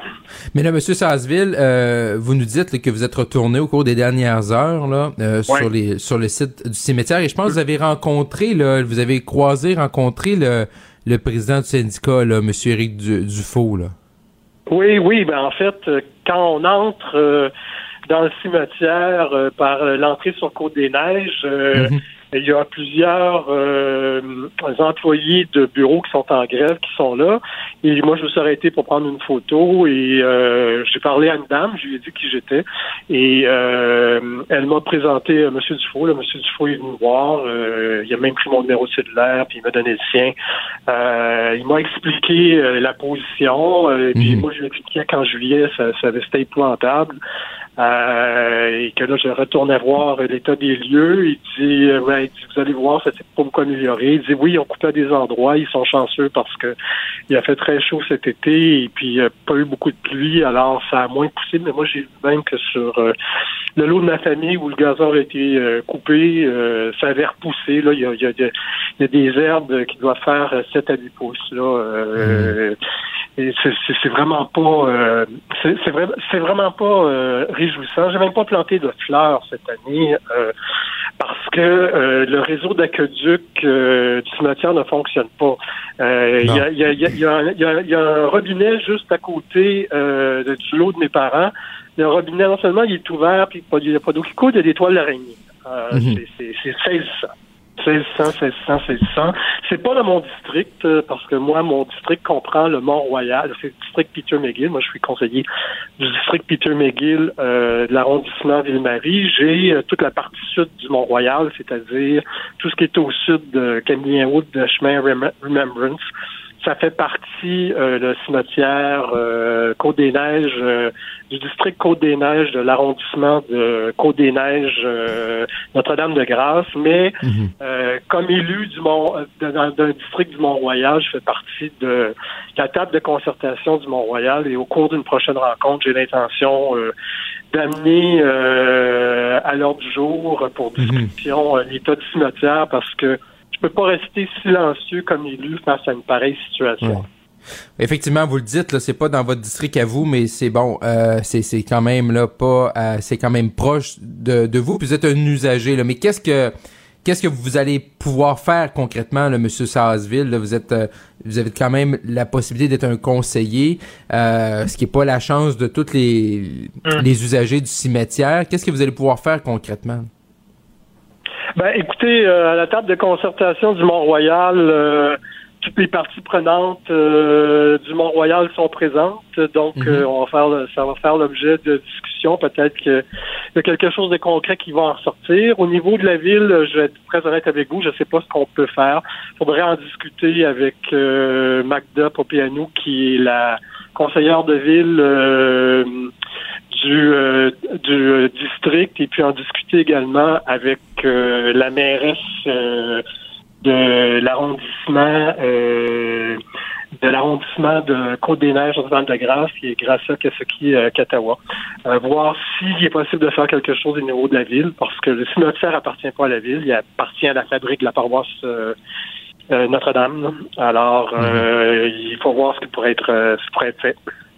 Mais dans votre euh, dans votre visite là aujourd'hui, Monsieur Sarsville, là, autant vous parlez de d'en juillet dernier, euh, mais dans votre visite d'aujourd'hui, est-ce que vous avez vu des gens là? Est-ce que les gens qui sont des usagers qui qui veulent euh, commémorer un proche décédé dans les prochains jours, prochaines heures, est-ce que les gens sont avec, je veux dire, avec leur avec leur pelle puis euh, leur pic en train d'enlever des mauvaises herbes pour euh, au moins euh, euh, garder un peu de respect à ceux qui nous ont quittés? Ben, en fait, moi, ça, j'ai vu ça au mois de juillet. Aujourd'hui, je vais vous avouer que quand j'y suis allé, il pleuvait, alors euh, il n'y avait pas beaucoup de gens. Par contre, il y a quelqu'un qui m'a accosté, euh, je ne sais pas si c'est de l'administration du cimetière, mais qui est sorti d'un camion du cimetière euh, pour me demander pourquoi je prenais des photos. j'ai expliqué pourquoi je prenais des photos. Mhm. Euh, il avait pas l'air très content, mais qu'est-ce que vous voulez, ça fait partie des... Ouais, des fait que règles votre, votre, présence, votre, votre présence a dérangé un peu aujourd'hui, les gens du Oui. Ouais. Mais est-ce que c'est ce que vous avez senti dans votre discussion avec le président que vous dérangiez ou voyez plus comme le fait que euh, vous êtes un élu slash usager, ben vous pourriez peut-être être une euh, au moins euh, quelqu'un qui peut aider au dossier? Ouais, il en fait, il m'a demandé mon numéro de téléphone pour qu'on reste en contact et puis le cas échéant, me, me donner des informations sur l'évolution de la situation. Mais vraiment, la problématique, c'est, c'est, je veux dire, je veux pas dire simplement, mais c'est une pénurie de main d'œuvre. Donc pour eux, la problématique euh, du syndicat, c'est vraiment qu'il y ait une la pénurie de main d'œuvre. Mais les gens qui sont là, euh, les gens qui sont là vont, euh, ils, ils travaillent, mais c'est juste qu'il manque de gens. Là.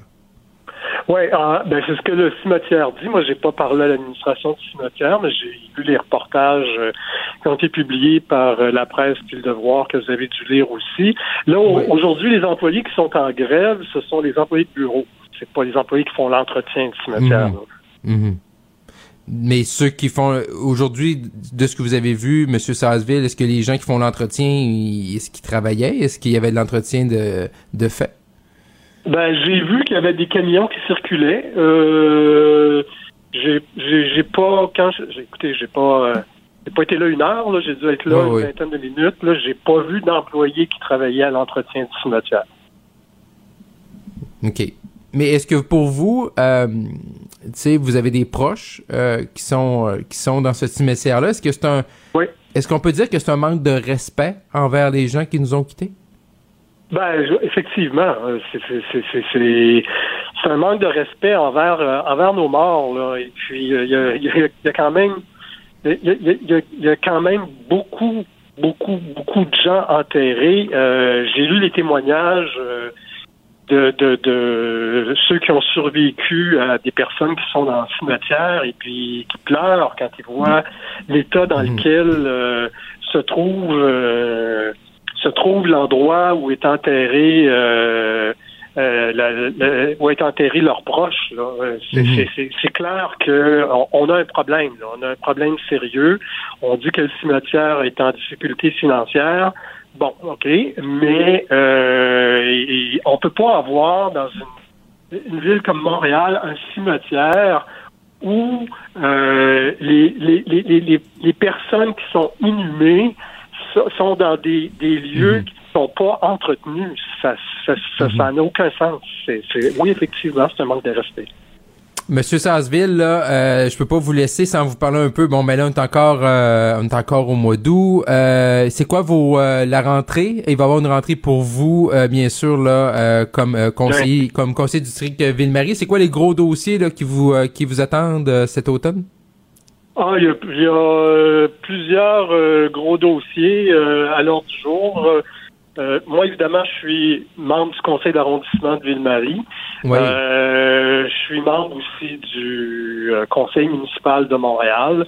Oui. Là, on est dans l'exercice budgétaire pour la prochaine année fiscale. Alors, il y a le budget. Moi, lundi, euh, comme conseiller indépendant, parce que je fais partie d'aucun parti, euh, je ne Mhm. suis ni membre de Projet Montréal, ni membre de Ensemble Montréal, euh, je présente une motion de soutien pour les artistes drag et leur art, leur contribution à la culture de Montréal, Mhm. euh, que j'espère qu'il va être euh, adopté à l'unanimité par les membres du Conseil suite à l'incident euh, qui est survenu dans l'arrondissement de Saint-Laurent, qui euh, heureusement l'arrondissement a, a- a- a fait volte-face et a permis la reprise de la lecture de contes pour enfants par euh, l'artiste drag Barbada, mais Mhm.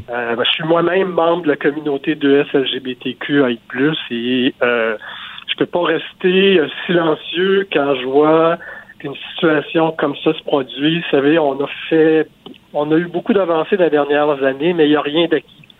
Euh, parce que même si on est au Canada, au Québec, à Montréal, là, on est en, même en, en 2022, là, malgré les chartes, malgré les lois, malgré les contrats en bonne et due forme, il y a encore et toujours des membres de la communauté 2S LGBTQI+, qui font l'objet de discrimination, dont les droits les plus élémentaires sont bafoués. Et quand il y a une situation euh, qui euh, comme ça qui se produit, ben il faut, faut agir. En effet. Eh, merci beaucoup, euh, Monsieur euh, Sasseville, d'avoir été avec nous. Serge Sasseville, conseiller du district Ville-Marie. Merci à vous et au plaisir. Marc-André Leclerc. Joignez-vous à la discussion. Appelez ou textez 187 Cube Radio. 1877 827 2346. Youpi! Oui, bon, d'accord. Ouais, puis, d'un côté, évidemment, bon communicateur, mais de l'autre côté, communiquer quoi au juste? Et pourtant, Un sociologue, pas comme les autres. Joseph Facal. Je suis très heureux justement d'aller rencontrer, d'aller rejoindre le chroniqueur au Journal de Montréal, Journal de Québec, Joseph Facal. Bonjour. bonjour, comment ça va? Content de faire ta connaissance. Ben moi aussi, c'est une première pour nous deux, euh, un grand plaisir. Euh, Joseph, on peut pas, euh, bien sûr, là, euh, ne pas se parler aujourd'hui sans revenir là sur le recensement là sur la langue française hier. Quelle était votre première réaction là? Écoute, euh, il y aurait tellement à dire, Marc-André, qu'on n'aura pas le temps de faire le tour, mais assez clairement, assez clairement, je pense que tous les indicateurs sont au rouge ou au orange foncé. Et ce qui me frappe depuis 24 heures, c'est que même les commentateurs habituellement euh, dans la catégorie que je classerais de jovialistes, même eux se gardent une petite gêne. Euh, autrement dit, euh, on peut résumer, je crois, la chose ainsi. Le français recule au Québec, mais il s'écroule au Canada. Et dans le cas du Québec, bah écoute, franchement, les chiffres confirment ce qu'on entend. Si on se promène un peu dans le 5-1-4 et dans ce que j'appellerais, si tu veux, le premier cercle, la première couronne euh, du 4-5-0. Maintenant, tu m'as demandé comment je réagis à. Je vais te dire comment je réagis à ça. Marc-André, ça fait 50 ans, ou à peu près, que je m'intéresse au débat linguistique. Et je suis frappé de voir comment, inévitablement, toujours un certain nombre d'idées reçues relèvent la tête, qui sont pas fausses, qui sont pas fausses, mais qui sont juste à côté de la traque. Je te donne quelques exemples. Inévitablement, quand j'écris un commentaire, une chronique là-dessus, j'aurai un lecteur qui va me dire Ben oui, mais Monsieur Facal, c'est important de parler l'anglais pour un jeune francophone du Québec. Excuse, y a-tu quelqu'un au Québec qui prétend le contraire? Est-ce qu'il y a quelqu'un qui prétend qu'un jeune francophone au Québec ne doit pas maîtriser l'anglais et même idéalement une troisième langue Non, parce que c'est beaucoup plus payant. C'est une évidence. Tu l'as toi-même écrit aujourd'hui. Oui. Qui Mais prétend le contraire? non, pas, pas, je pense pas qu'on prétend le contraire, mais on n'a pas encouragé ça à une certaine ah, époque. Bien sûr, bien sûr. On a eu peur. Oui, je veux dire, moi, c'est moi, et c'est ça que j'ai vous faites, vous faites référence, Joseph, à ma chronique de ce matin. C'est, ben, on voyait dans les chiffres là, de Ben oui, plutôt c'est que c'est plus payant. Et moi, je veux dire, je suis un, je suis un fier bleuet du lac Saint-Jean. Je veux dire, je parle français avec mon accent, avec mes erreurs, mais j'ai fait comme employé politique de la politique au fédéral. J'ai appris l'anglais grâce à mes compétitions de natation, puis c'est comme ça que j'ai perfectionné, puis j'ai- j'étais allé dans un peu partout. Mais sans l'anglais, c'est sûr que j'aurais j'aurais pu faire de la politique, mais à un autre niveau peut-être. mais- bien sûr, mais, mais, mais la question, c'est évidemment qu'un jeune francophone doit parler anglais. D'ailleurs, en passant, est-ce qu'il y a deux politiciens francophones actifs sur la scène provinciale qui ont mieux maîtrisé l'anglais que René Lévesque et Jacques Parizeau? Mhm. Oui, effectivement. la question, c'est plutôt, la question plutôt, c'est quelle doit être la langue principale de la vie publique au Québec, des institutions et des milieux de travail? C'est ça la vraie question. C'est Deuxième, le français. Mais ça, on s'entend que c'est le français. Voilà, On c'est s'entend que c'est le français.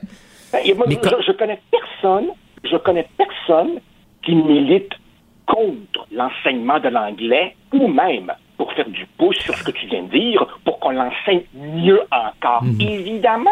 Mais pour le dire en espagnol, that's not the issue. De- Deuxièmement, deux- deuxième mépris.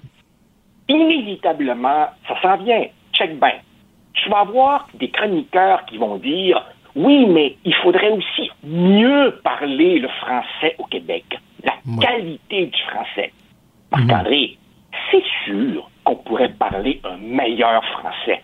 Moi y compris.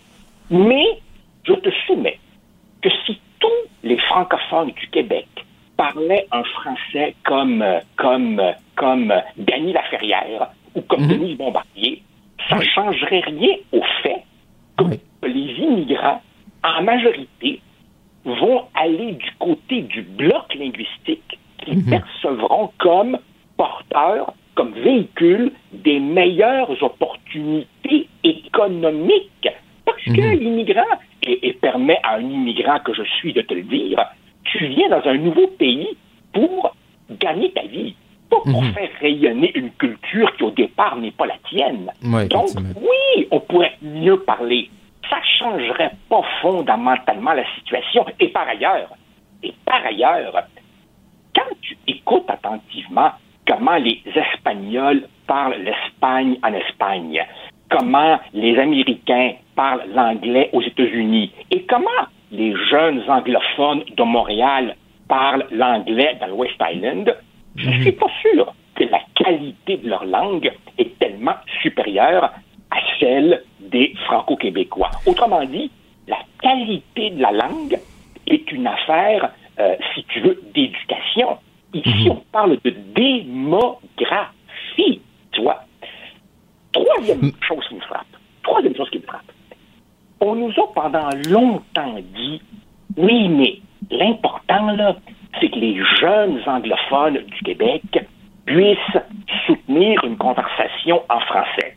OK, parfait, très raisonnable. Moi, pendant longtemps, j'ai cru à ça. Mais sais-tu quoi?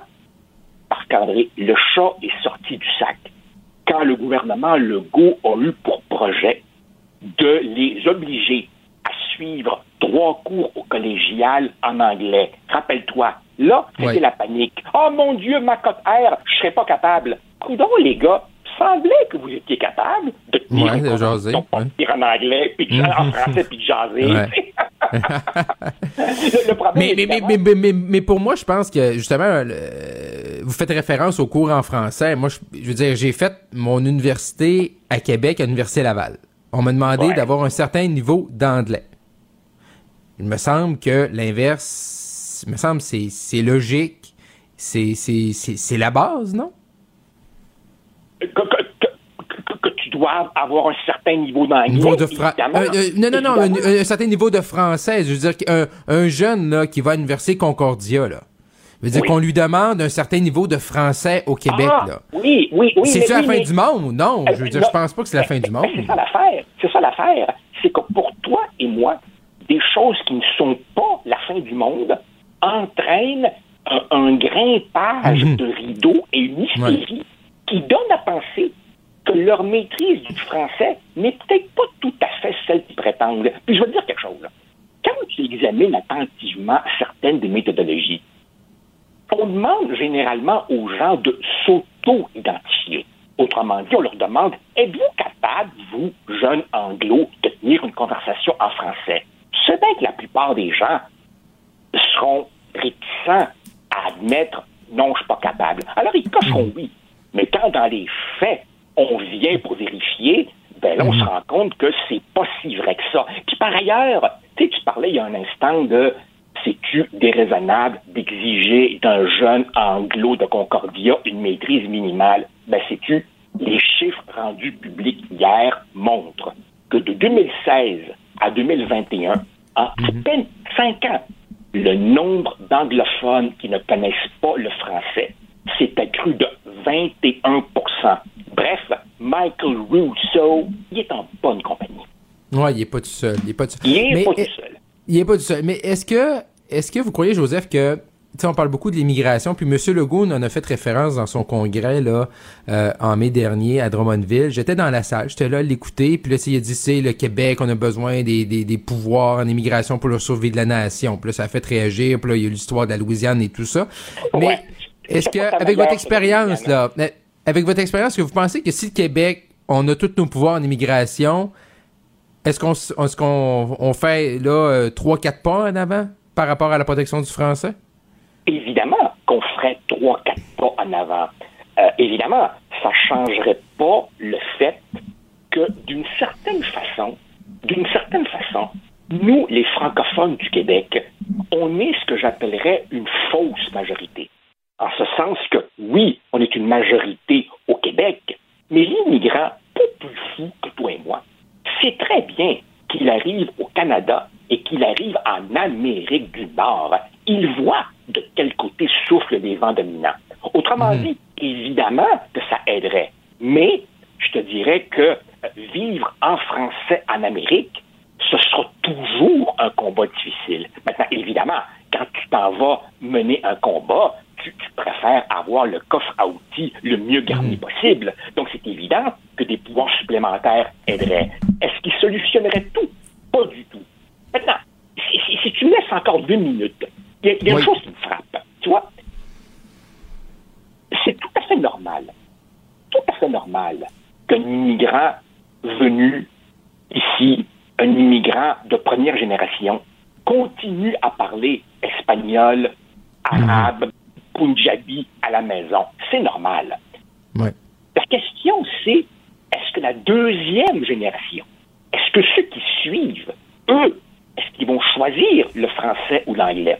Puis je dis tout ça parce qu'il y a tout un débat entre spécialistes sur quels sont les bons indicateurs. sais. Est-ce que c'est langue parlée à la maison? Est-ce que c'est langue maternelle? Est-ce que. La question, si tu veux, c'est comment l'intégration se fait à partir de la deuxième génération? Ouais. Et la vérité, Marc-André, c'est que oui, la majorité des enfants d'immigrants, la majorité des enfants d'immigrants choisiront le français à hauteur de 60% Autrement dit, la deuxième génération, t'en as 6 sur 10 qui passent au français, puis 4 sur 10 qui passent en anglais. Donc, on pourrait se dire, hey, c'est pas pire.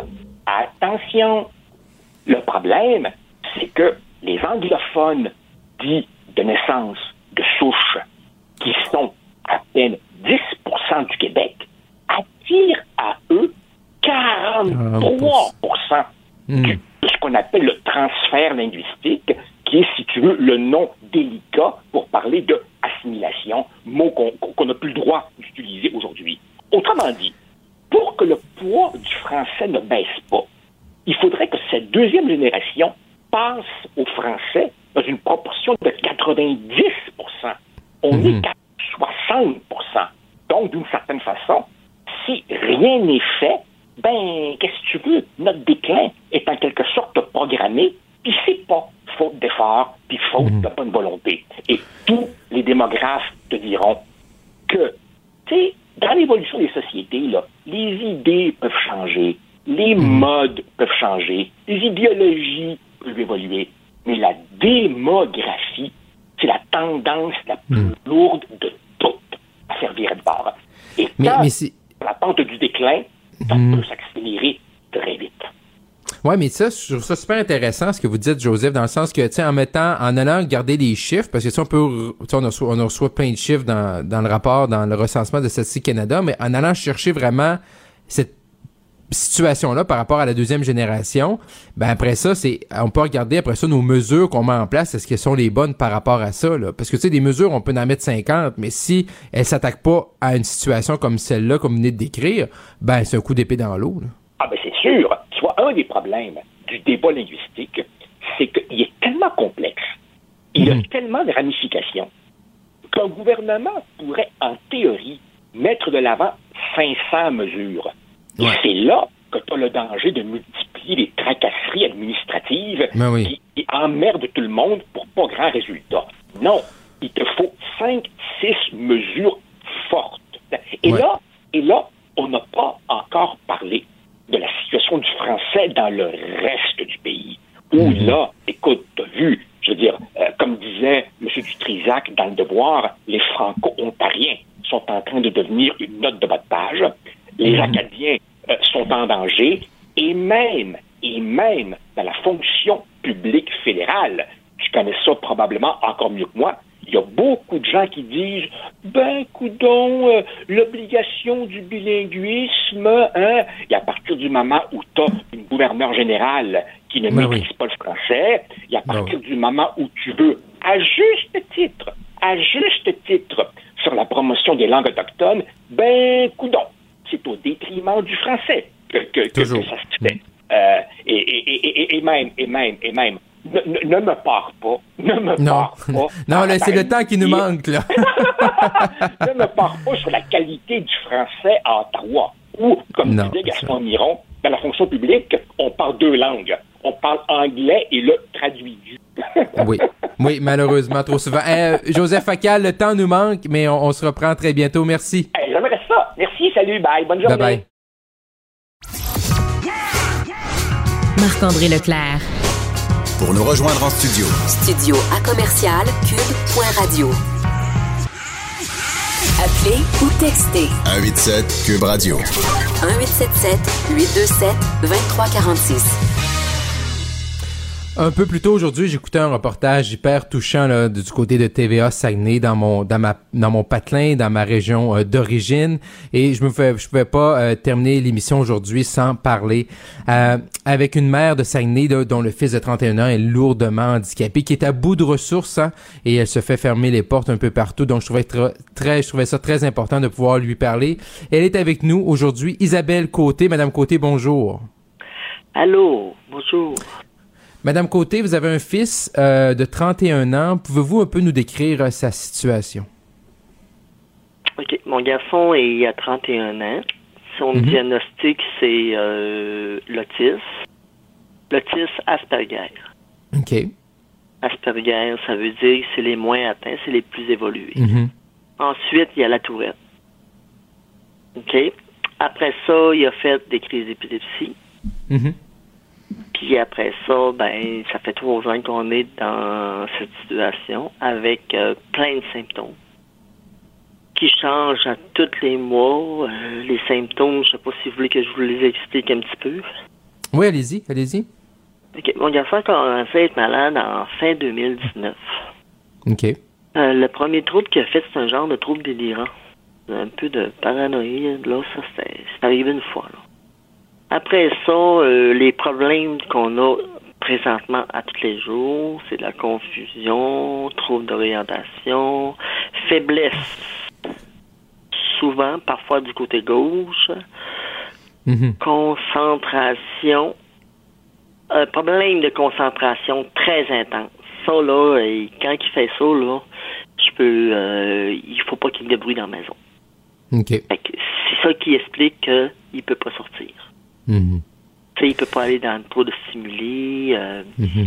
il y a des tics moteurs, il y a des euh, manies. Puis c'est ça. Puis là, après là- il y a des manies. Puis il est incapable d'aller à l'extérieur. Puis il a Mhm. fait deux crises d'épilepsie. Il en- a fait une euh, le 5 le 5 août, puis j'ai eu la nouvelle disant que c'était de l'épilepsie généralisée. OK. Fait Et là, la- Madame c'est la- Côté- C'est la sorte d'épilepsie qui est euh, la plus intense. OK.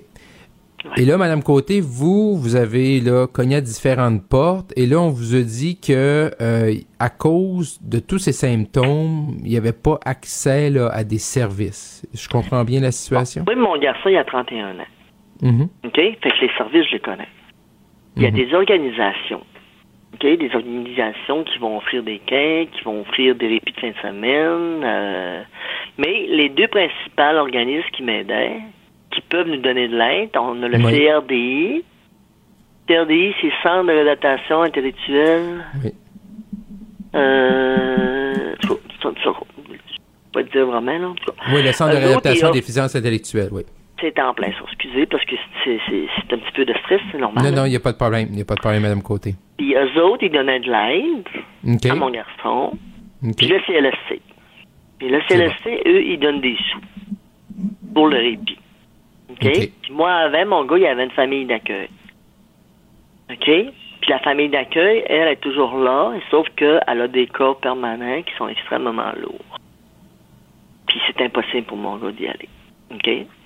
Puis le CRDI, c'est un organisme qui, qui est gouvernemental, c'est fusionné avec les hôpitaux. Oui. Puis les autres, ils ont formé le dossier. Ils ont fermé le dossier, mais pour quelle, pour quelle raison qu'ils ont fermé le dossier? Ben, l'intervenante à Marc-André, elle, la seule chose que elle, je sais qu'il y a d'autres affaires qu'ils font, là, tu sais, qu'ils ont un centre de jour, là. Je sais pas que c'est quel genre de clientèle, là. Elle, l'intervenante qu'il y avait, elle travaillait son autonomie. OK. OK? Elle pouvait pas, mettons, venir ici de garder une heure puis dire que dans son dossier qu'elle avait gardé. Elle n'a pas le droit. C'est toujours en venant ici avec l'intention de développer quelque chose, de l'aider à découvrir ou à améliorer. Toujours l'autonomie. Fait qu'avec tous ces symptômes, elle a arrêté. OK. Fait qu'il nous reste quoi? Mais là, est-ce que vous avez parlé à. Donc, ça, vous parlez d'une intervenante au CRDI. Est-ce que vous avez parlé à ses supérieurs? euh, puis, ils vous ont confirmé que c'était ça la marche à suivre? Donc, pour votre Ben, garçon, c'était la fin j'ai- J'ai des. parlé, non, j'ai pas parlé au supérieur euh, parce que je, je, mon gars a 31 ans, tu sais, je veux dire, euh, c'est comme je disais tantôt, j'ai parlé à l'adjoint de la ministre, euh, je connais tout, tu sais, je veux dire, je sais là où que le gouvernement donne des sous, puis là où est-ce qu'il en donne pas, tu sais. Ouais. Et là, vous venez de le mentionner, Madame Côté. Là, vous êtes, vous êtes dans la région de, vous vivez à Saguenay, donc la ministre régionale, là, André Laforêt. Euh, Là, vous avez contacté, ce que je comprends, vous avez contacté son bureau. Et là, la ministre, quel genre de d'aide là, elle peut vous, ou de démarche qu'elle peut vous, Parce euh, que vous c'est pas la apporter? première fois que je lui demande que j'en. euh, c'est pas la première fois, ça fait plusieurs mois là, que j'ai envoyé des, euh, des emails, j'explique des choses, j'envoie des, des situations. Est-ce que vous avez des réponses? Est-ce que même vous avez un suivi de la ministre? écrit- Pardon? Est-ce que vous avez des réponses, un suivi de la ministre? Oui, Euh, non, c'est son adjointe qui m'appelle. OK. Son adjointe m'appelle. Puis qu'est-ce Puis qu'ils vous ben, disent? Ils vous disent, ils Madame. Côté, c'est important ou ils, ils- ou ils vous donnent un vrai suivi, là?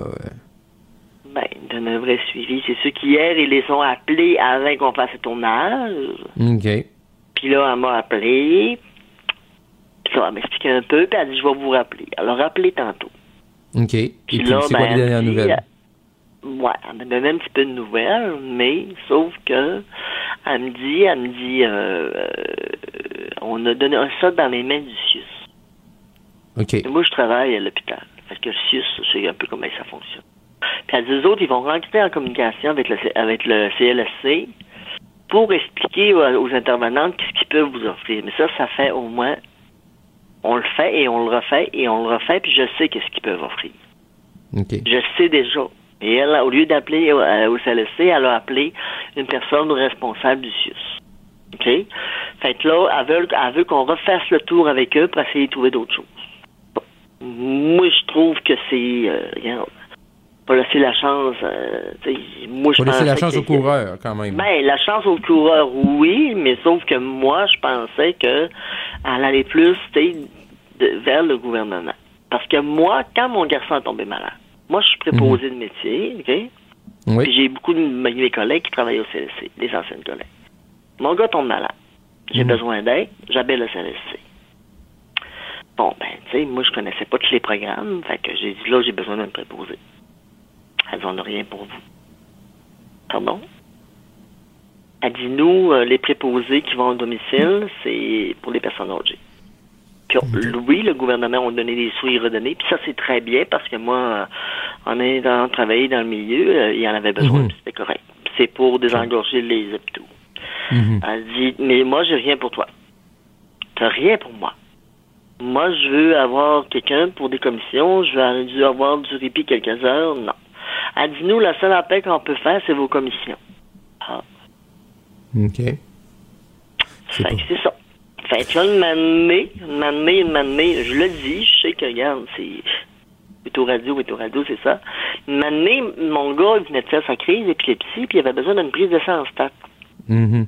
C'est dans le temps que le COVID commençait. Puis, euh, tu sais, ça prenait des rendez-vous pour avoir des prises de sang et tout. Fait que là, l'infirmière à, à l'hôpital en psy, elle dit appelle le CLSC. J'appelle. Quelqu'un me répond, j'explique ma situation. Elle dit c'est dé- désolé, madame, on ne peut pas y aller parce que votre garçon marche? Mhm. C'est quelque chose. Tu sais, je veux dire, c'est. euh, Moi, là, dans tout ça, depuis trois ans, OK? Moi, je peux pas croire que des gens peuvent vivre comme ça tant que Mhm. personne ne bouge rien. Moi, j'ai un oiseau, OK? Elle est aux anges. Tu sais, je veux dire, c'est mon bébé, puis euh, elle est très gâtée. C'est malheureux de dire, là, mais mon, mon oiseau est mieux traité que mon enfant. Mhm. Mais sauf que mon enfant, c'est un être humain. Puis il a besoin d'être traité. Puis c'est un enfant, écoute, il est tellement patient, il a vécu des affaires. Tu sais, c'est toujours de symptômes en symptômes, ça change jamais. C'est- Il n'y a, aucun mois qui a été parfait. Écoute, il est patient. Puis en plus, lui, Marc-André, avant, il avait une, vie, une, une vie semi-autonome. Mhm. Il avait un petit travail. Il adore l'équipe. Il adore de la, à la danse. Il faisait tout ça. Puis présentement, il peut plus rien faire de ça. Hmm. Il a tout arrêté. Il ne fait plus rien d'activité qu'il faisait dans la maison aussi. Parce que toutes les manies qu'il a, tous les symptômes qu'il a, fait que c'est- amplement pour lui. Il y a des tocs en plus, fait que tout est beaucoup plus long. Fait que c'est une vie d'enfer depuis trois ans. Nous, on vit ça depuis fin 2019. Moi, je suis en arrêt de travail depuis ce temps-là. Moi, je travaille pour le CIUS de Chicoutimi. Mhm. Madame Fait, Côté, euh, oui. Madame Côté, je- je- j'espère que euh, la tribune euh, que vous avez eue au cours des dernières minutes va permettre là, aux gens qui, ont, qui sont en pouvoir là, du côté du Saguenay, autant au CRDI, autant au CIUS ou, ou peu importe au CLSC, de pouvoir vous venir en aide. Je vous dis un gros merci d'avoir partagé non, euh, je votre... pourrais pas rajouter. Je peux-tu rajouter d'autres Oui, choses? oui, bien sûr, bien sûr, Madame Côté. Si vous avez Oui, euh, parce que quelque moi, je chose à rajouter, il n'y a aucun problème. Allez-y. moi, j'ai toujours travaillé. J'ai toujours été très forte. J'ai jamais baissé les bras. OK? Mhm. Mais là, présentement, là, je suis au bout du rouleau. Psychologiquement, physiquement, émotionnellement. Prends ben, beaucoup de pilules pour me sortir la tête de l'eau parce que sans pilules, je pense que. Puis, moi, je me dis, on peut-tu faire de quelque chose avant qu'il arrive quelque chose de grave? Oui. Parce que nous, on est. Moi, je suis plus capable. Ça prend tellement de patience, ça prend tellement de. Puis nous, on est en, en, en attente de voir un spécialiste à Québec. C'est pour ça que c'est plus long aussi, parce qu'il sait pas concluant qu'est-ce qu'il trouve, là, tu sais. Puis c'est après ça, ça va se faire à l'automne, supposément. Ça Mhm. fait que, écoute, euh, je suis content de vous avoir parlé, mais écoute, c'est vie, euh, et j'espère que le gouvernement, moi, je, moi, ce que je veux, c'est comme le CLSC m'ont dit, tu sais, on peut bien donner des choses, mais c'est pas nous autres qui inventent des programmes. Mm. Tu sais, je veux dire, ils ont plein de programmes pour les personnes âgées, des employés. Mais moi, j'ai rien. Alors, tu sais, tu sais, en 2022, ça se peut dire qu'il y a des gens qui vivent ça? Sais, moi, mon psy il me dit un jour, je vais terminer sur ça, mon psy il me dit, puis il me redit, puis il me redit, tant que tu n'auras pas de temps à toi tout seul, on parle pas de deux heures, là. Mhm. De temps tout seul, une journée, deux jours, trois jours, Is- Isabelle, tu vas craquer. Mhm. Puis quand mon gars, fait, là, deux, là, deux semaines, il a fait une crise, ça fait que là, ben là, moi, quand il vit des moments comme ça, je suis plus à terre pendant une couple de jours. C'est ça, c'est mon message. J'espère, moi, j'espère que ce soit le gouvernement qui bouge, qui change les choses, qui, qui crée des, autant pour Oui. lui que pour nous autres, là. Mhm. T'sais, Non, je l'espère. Je- et, et- et je l'espère aussi.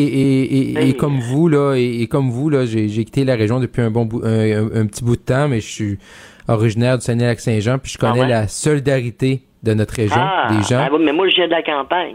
Je, je viens de la campagne, moi. Et, et, et, et je- et je- j'espère vraiment et euh, que les gens euh, vont Ah ven- vous venir en aide. ouais. Et je vous remercie euh, à nouveau, là, Madame Côté, d'avoir partagé votre témoignage qui est très touchant avec nous aujourd'hui à Cube Radio. Merci, vous êtes très. Merci, c'est pour moi, c'est un plus, puis ça va être un plus, c'est sûr. Très gentil de votre part. Merci. Merci, à la au revoir. prochaine. Au revoir. Un témoignage euh, bouleversant. hein. On voit que euh, malheureusement, on voit les problèmes dans notre, réseau. Et même euh, pour Madame Côté, son fils, on n'est même pas capable de leur venir en aide. C'est comme ça que ça se termine pour aujourd'hui. On se retrouve demain, 15 heures. Cube Radio.